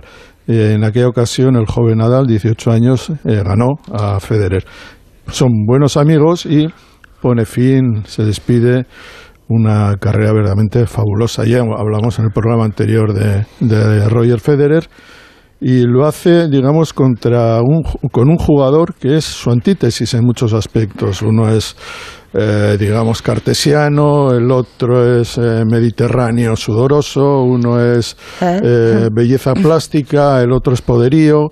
Bueno, aquí se junta todo y lo que se junta es la historia del tenis. Entre los dos son, creo que 42 torneos. Madre mía, esta noche de- los amantes del tenis no se pierden ese No, encuentro por pero- nada del mundo, ¿eh? Sí, él está, está un poco lesionado, tiene 41 años y las rodillas ya le fallan, ha tenido operaciones. Y Rafa también, caso- y Rafa también. No, Ra- Rafa es un lesionado que juega. Ya, ya, claro. Es un que un lesionado crónico, que, claro. que eso es que eso es un mérito extraordinario. En Mm. general suele pasar ¿eh? con, con los deportistas profesionales. Muchos de ellos terminan por estar eh, en unas condiciones que no son las más idóneas para, para practicar el deporte que le toque, pero lo juegan porque, primero, porque es su profesión y segundo, porque están acostumbrados a jugar con dolor.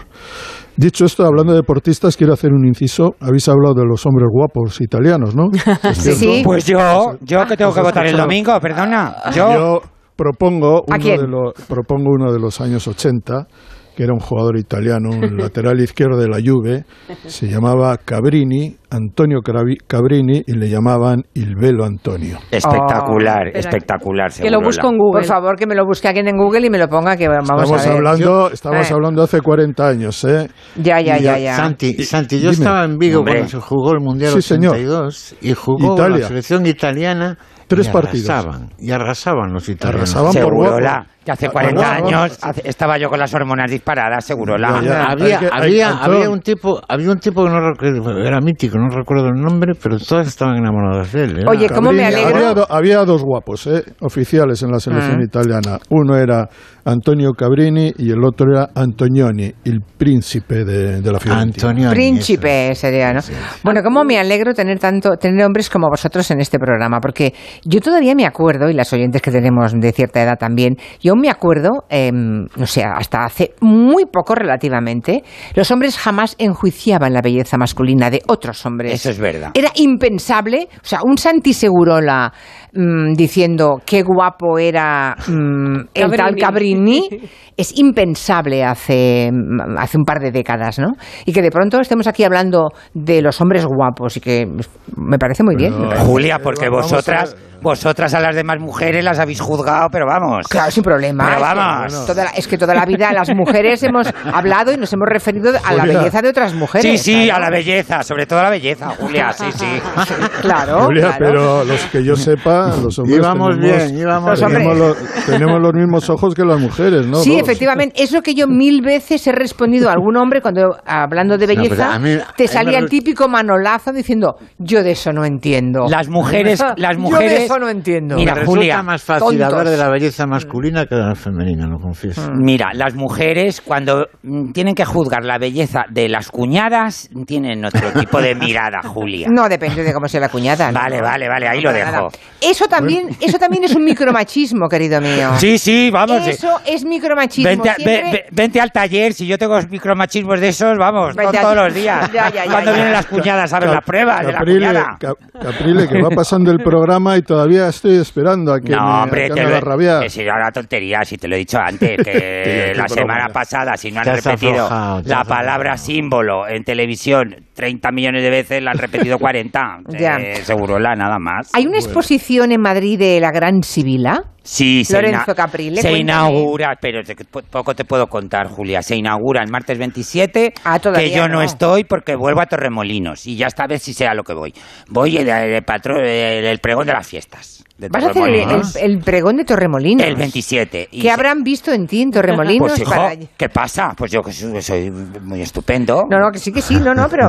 No, no, no. no tiene un- pero ¿cómo va a ¿qué- ser Sé quién qué- tiene un vestido. ¿Cómo va a ¿Qué ser el faceta vestido, en concreto? Sí. Y, y- y me- y me pierdo la inauguración de la Expo de eh, Sibila, que es en, el, en ese edificio que hay en, en- Pero va a en durar Santa Engracia. semanas, el, ca- ¿no? El canal de eso es sí, durará tres meses hasta Navidad y ahí debo decir, y me pongo la medalla con mucho orgullo, que tengo una pieza de mi colección en esa exposición. Ah, muy bien. Bueno, muy pero, orgulloso. imagino, Oye, lo de Sibila, hay gente que la Mi considera... mujer, tiene, mi mujer tiene una pieza de un vestido negro de Sibila del año 90, 91. Pues ya está tardando. ¿Por qué no está en mi colección? Ah. Eh, Segurola. Ah, pues ya te lo enseñaré. te lo Cuando La enseñaré. dice- Sibila a mí me parece fabulosa. Cuando Sí, dicen sí que lo algunos es, que, sí la que es. cuando dicen algunos que es la, la más grande después de Cristóbal Valenciaga de la moda española, ¿es una exageración o No, no? en absoluto. Yo o sea, tú crees que Sibila se lo merece. Totalmente, que de todos nosotros, ¿por qué ahora la única que va a pasar realmente de- a la historia es ella. De hecho, en París, cuando ha habido exposiciones de moda contemporánea, la única española que pone cosas es de ella. Y además ese halo tan especial, una mujer que se va en lo más alto de su carrera, que de pronto deja la moda, hay algo misterioso a su alrededor Sí, que, la, porque que la ha mitificado, ¿no? Sí, ¿Por, qué se habla de menos Joco- de ella? Los como tres al mola. mismo tiempo no se oye nada, ¿eh? Perdón, perdón. Vale. No, que no hay, no, luego ya no tuvo una derivada en una... No, lo tuvo al mismo sea- tiempo, Jocomomola, Como ¿no se mola, en su momento de esplendor, que fue cuando yo empecé en los años 90, tenía Sibila primera línea con un localazo espectacular en el callejón de Jorge Juan y luego tenía esta segunda línea que jugaba un poco, porque ya sabes que ha vendido siempre muchísimo en Japón, jugaba un poco con, con la expresión Hokomomola, que si lo pronuncias eh, a lo japonés, pues parece una palabra japonesa. Ya, ya, ya. Yo jugaba con esa, hacía esa broma a sí misma. Y yo, otra vez me pongo la medallita con mucho orgullo. Tengo piezas en mi colección, tanto de Sibila como de Jocomomola.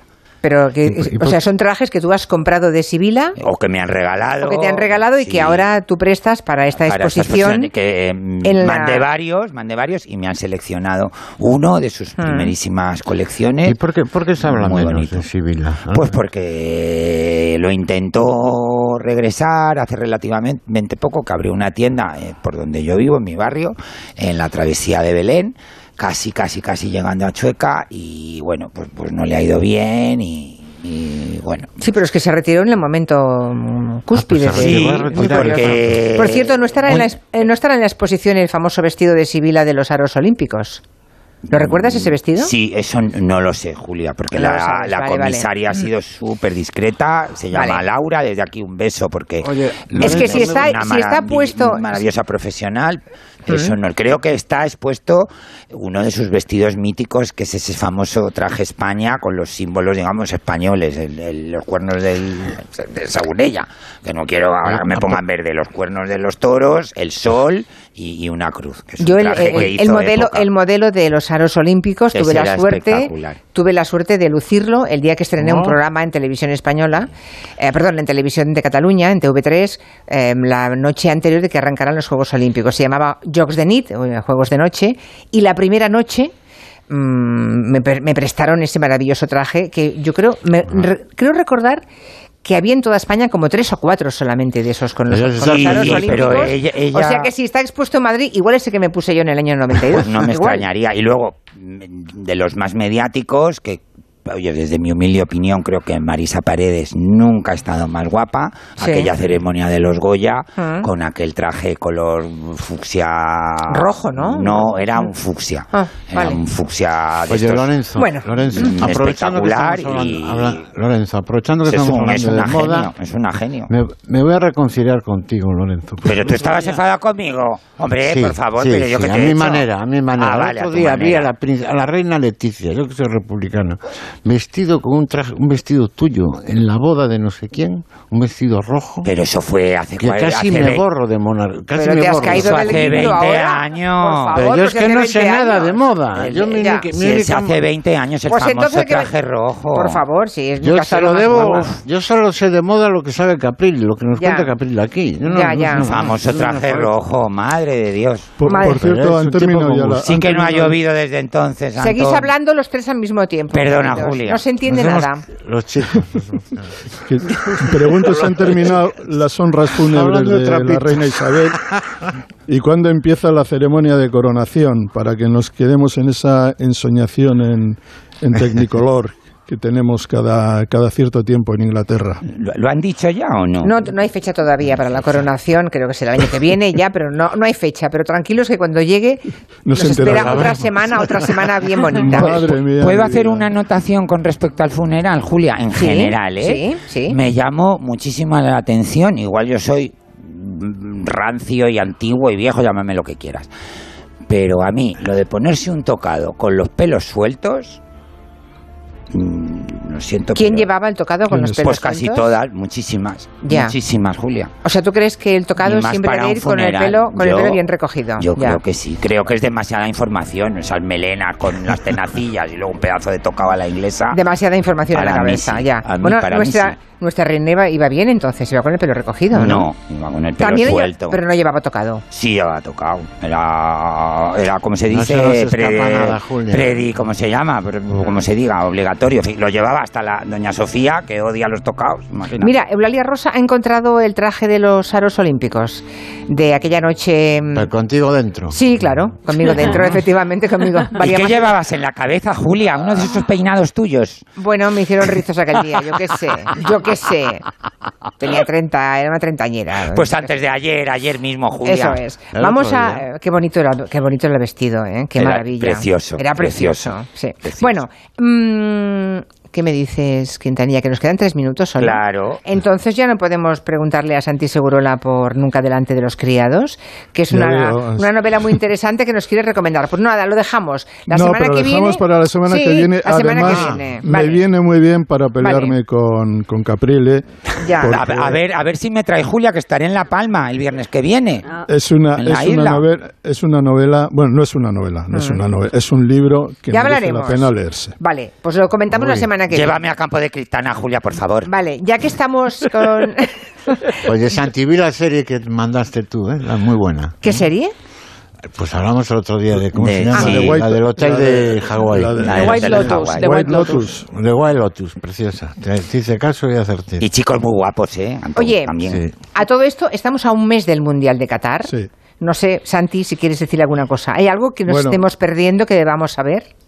Bueno, nos, eh, tenemos que ver dos partidos de la selección española. Hoy juega, mañana juega frente a, Suiza en la Liga de las Naciones, pero clasificatorio. Pero esto no tiene verdadera importancia. La importancia es eh, de este grupo de jugadores va a salir la convocatoria final para el Mundial, que empieza en, en, noviembre, está a la vuelta de la esquina. Se suspenderá la liga, se suspenderá todo. Nunca ha ocurrido esto en el fútbol para ir a Qatar, ese país democrático. Sí, Y eh, veremos, eh, yo creo que siempre, ojalá no ocurra, ¿eh? pero en estos partidos, vamos, no es amistoso, pero casi, siempre ocurre algo que es mm, tremendamente duro para un equipo, y es que se producen lesiones a veces de gravedad que impiden que muchos jugadores no puedan acudir a los mundiales o no puedan participar con sus equipos. Esperemos que no ocurra Aquí hay algunos chicos jóvenes, hay un chico del Athletic, el hermano de Nico Williams, eh, perdón, el, hermano de Iñaki Williams, que va a jugar con la selección de Ghana y Nico, su hermano, va a jugar con la selección española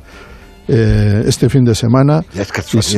son, novedades a las que hay que estar atentos. Yo creo que es importante ver gente nueva y creo que el problema de España para mí actualmente está en un centro de la defensa que no está todavía, no da la sensación de solidez. El problema es que nos llevan a Yago Aspas. Bueno, el de Moaña, el de Moaña. Galicia arde, ¿por qué nos llevan a Yago Aspas?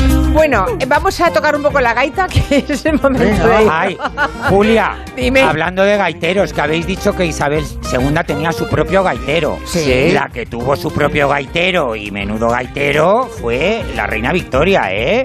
Pero, pero... Y un menudo gaitero, y ahí lo dejo. Un, gaitero, un gaitero a su servicio. hicieron, hicieron una película buenísima protagonizada por Judy Dench, espectacular. un gaitero que hacía horas extras, sí el tiempo, se ha acabado el tiempo, se ha acabado la semana. Nos vamos sin prisa. Gracias. Hasta el próximo lunes a las 3 de la tarde. Buen fin de semana. Vuelven las clases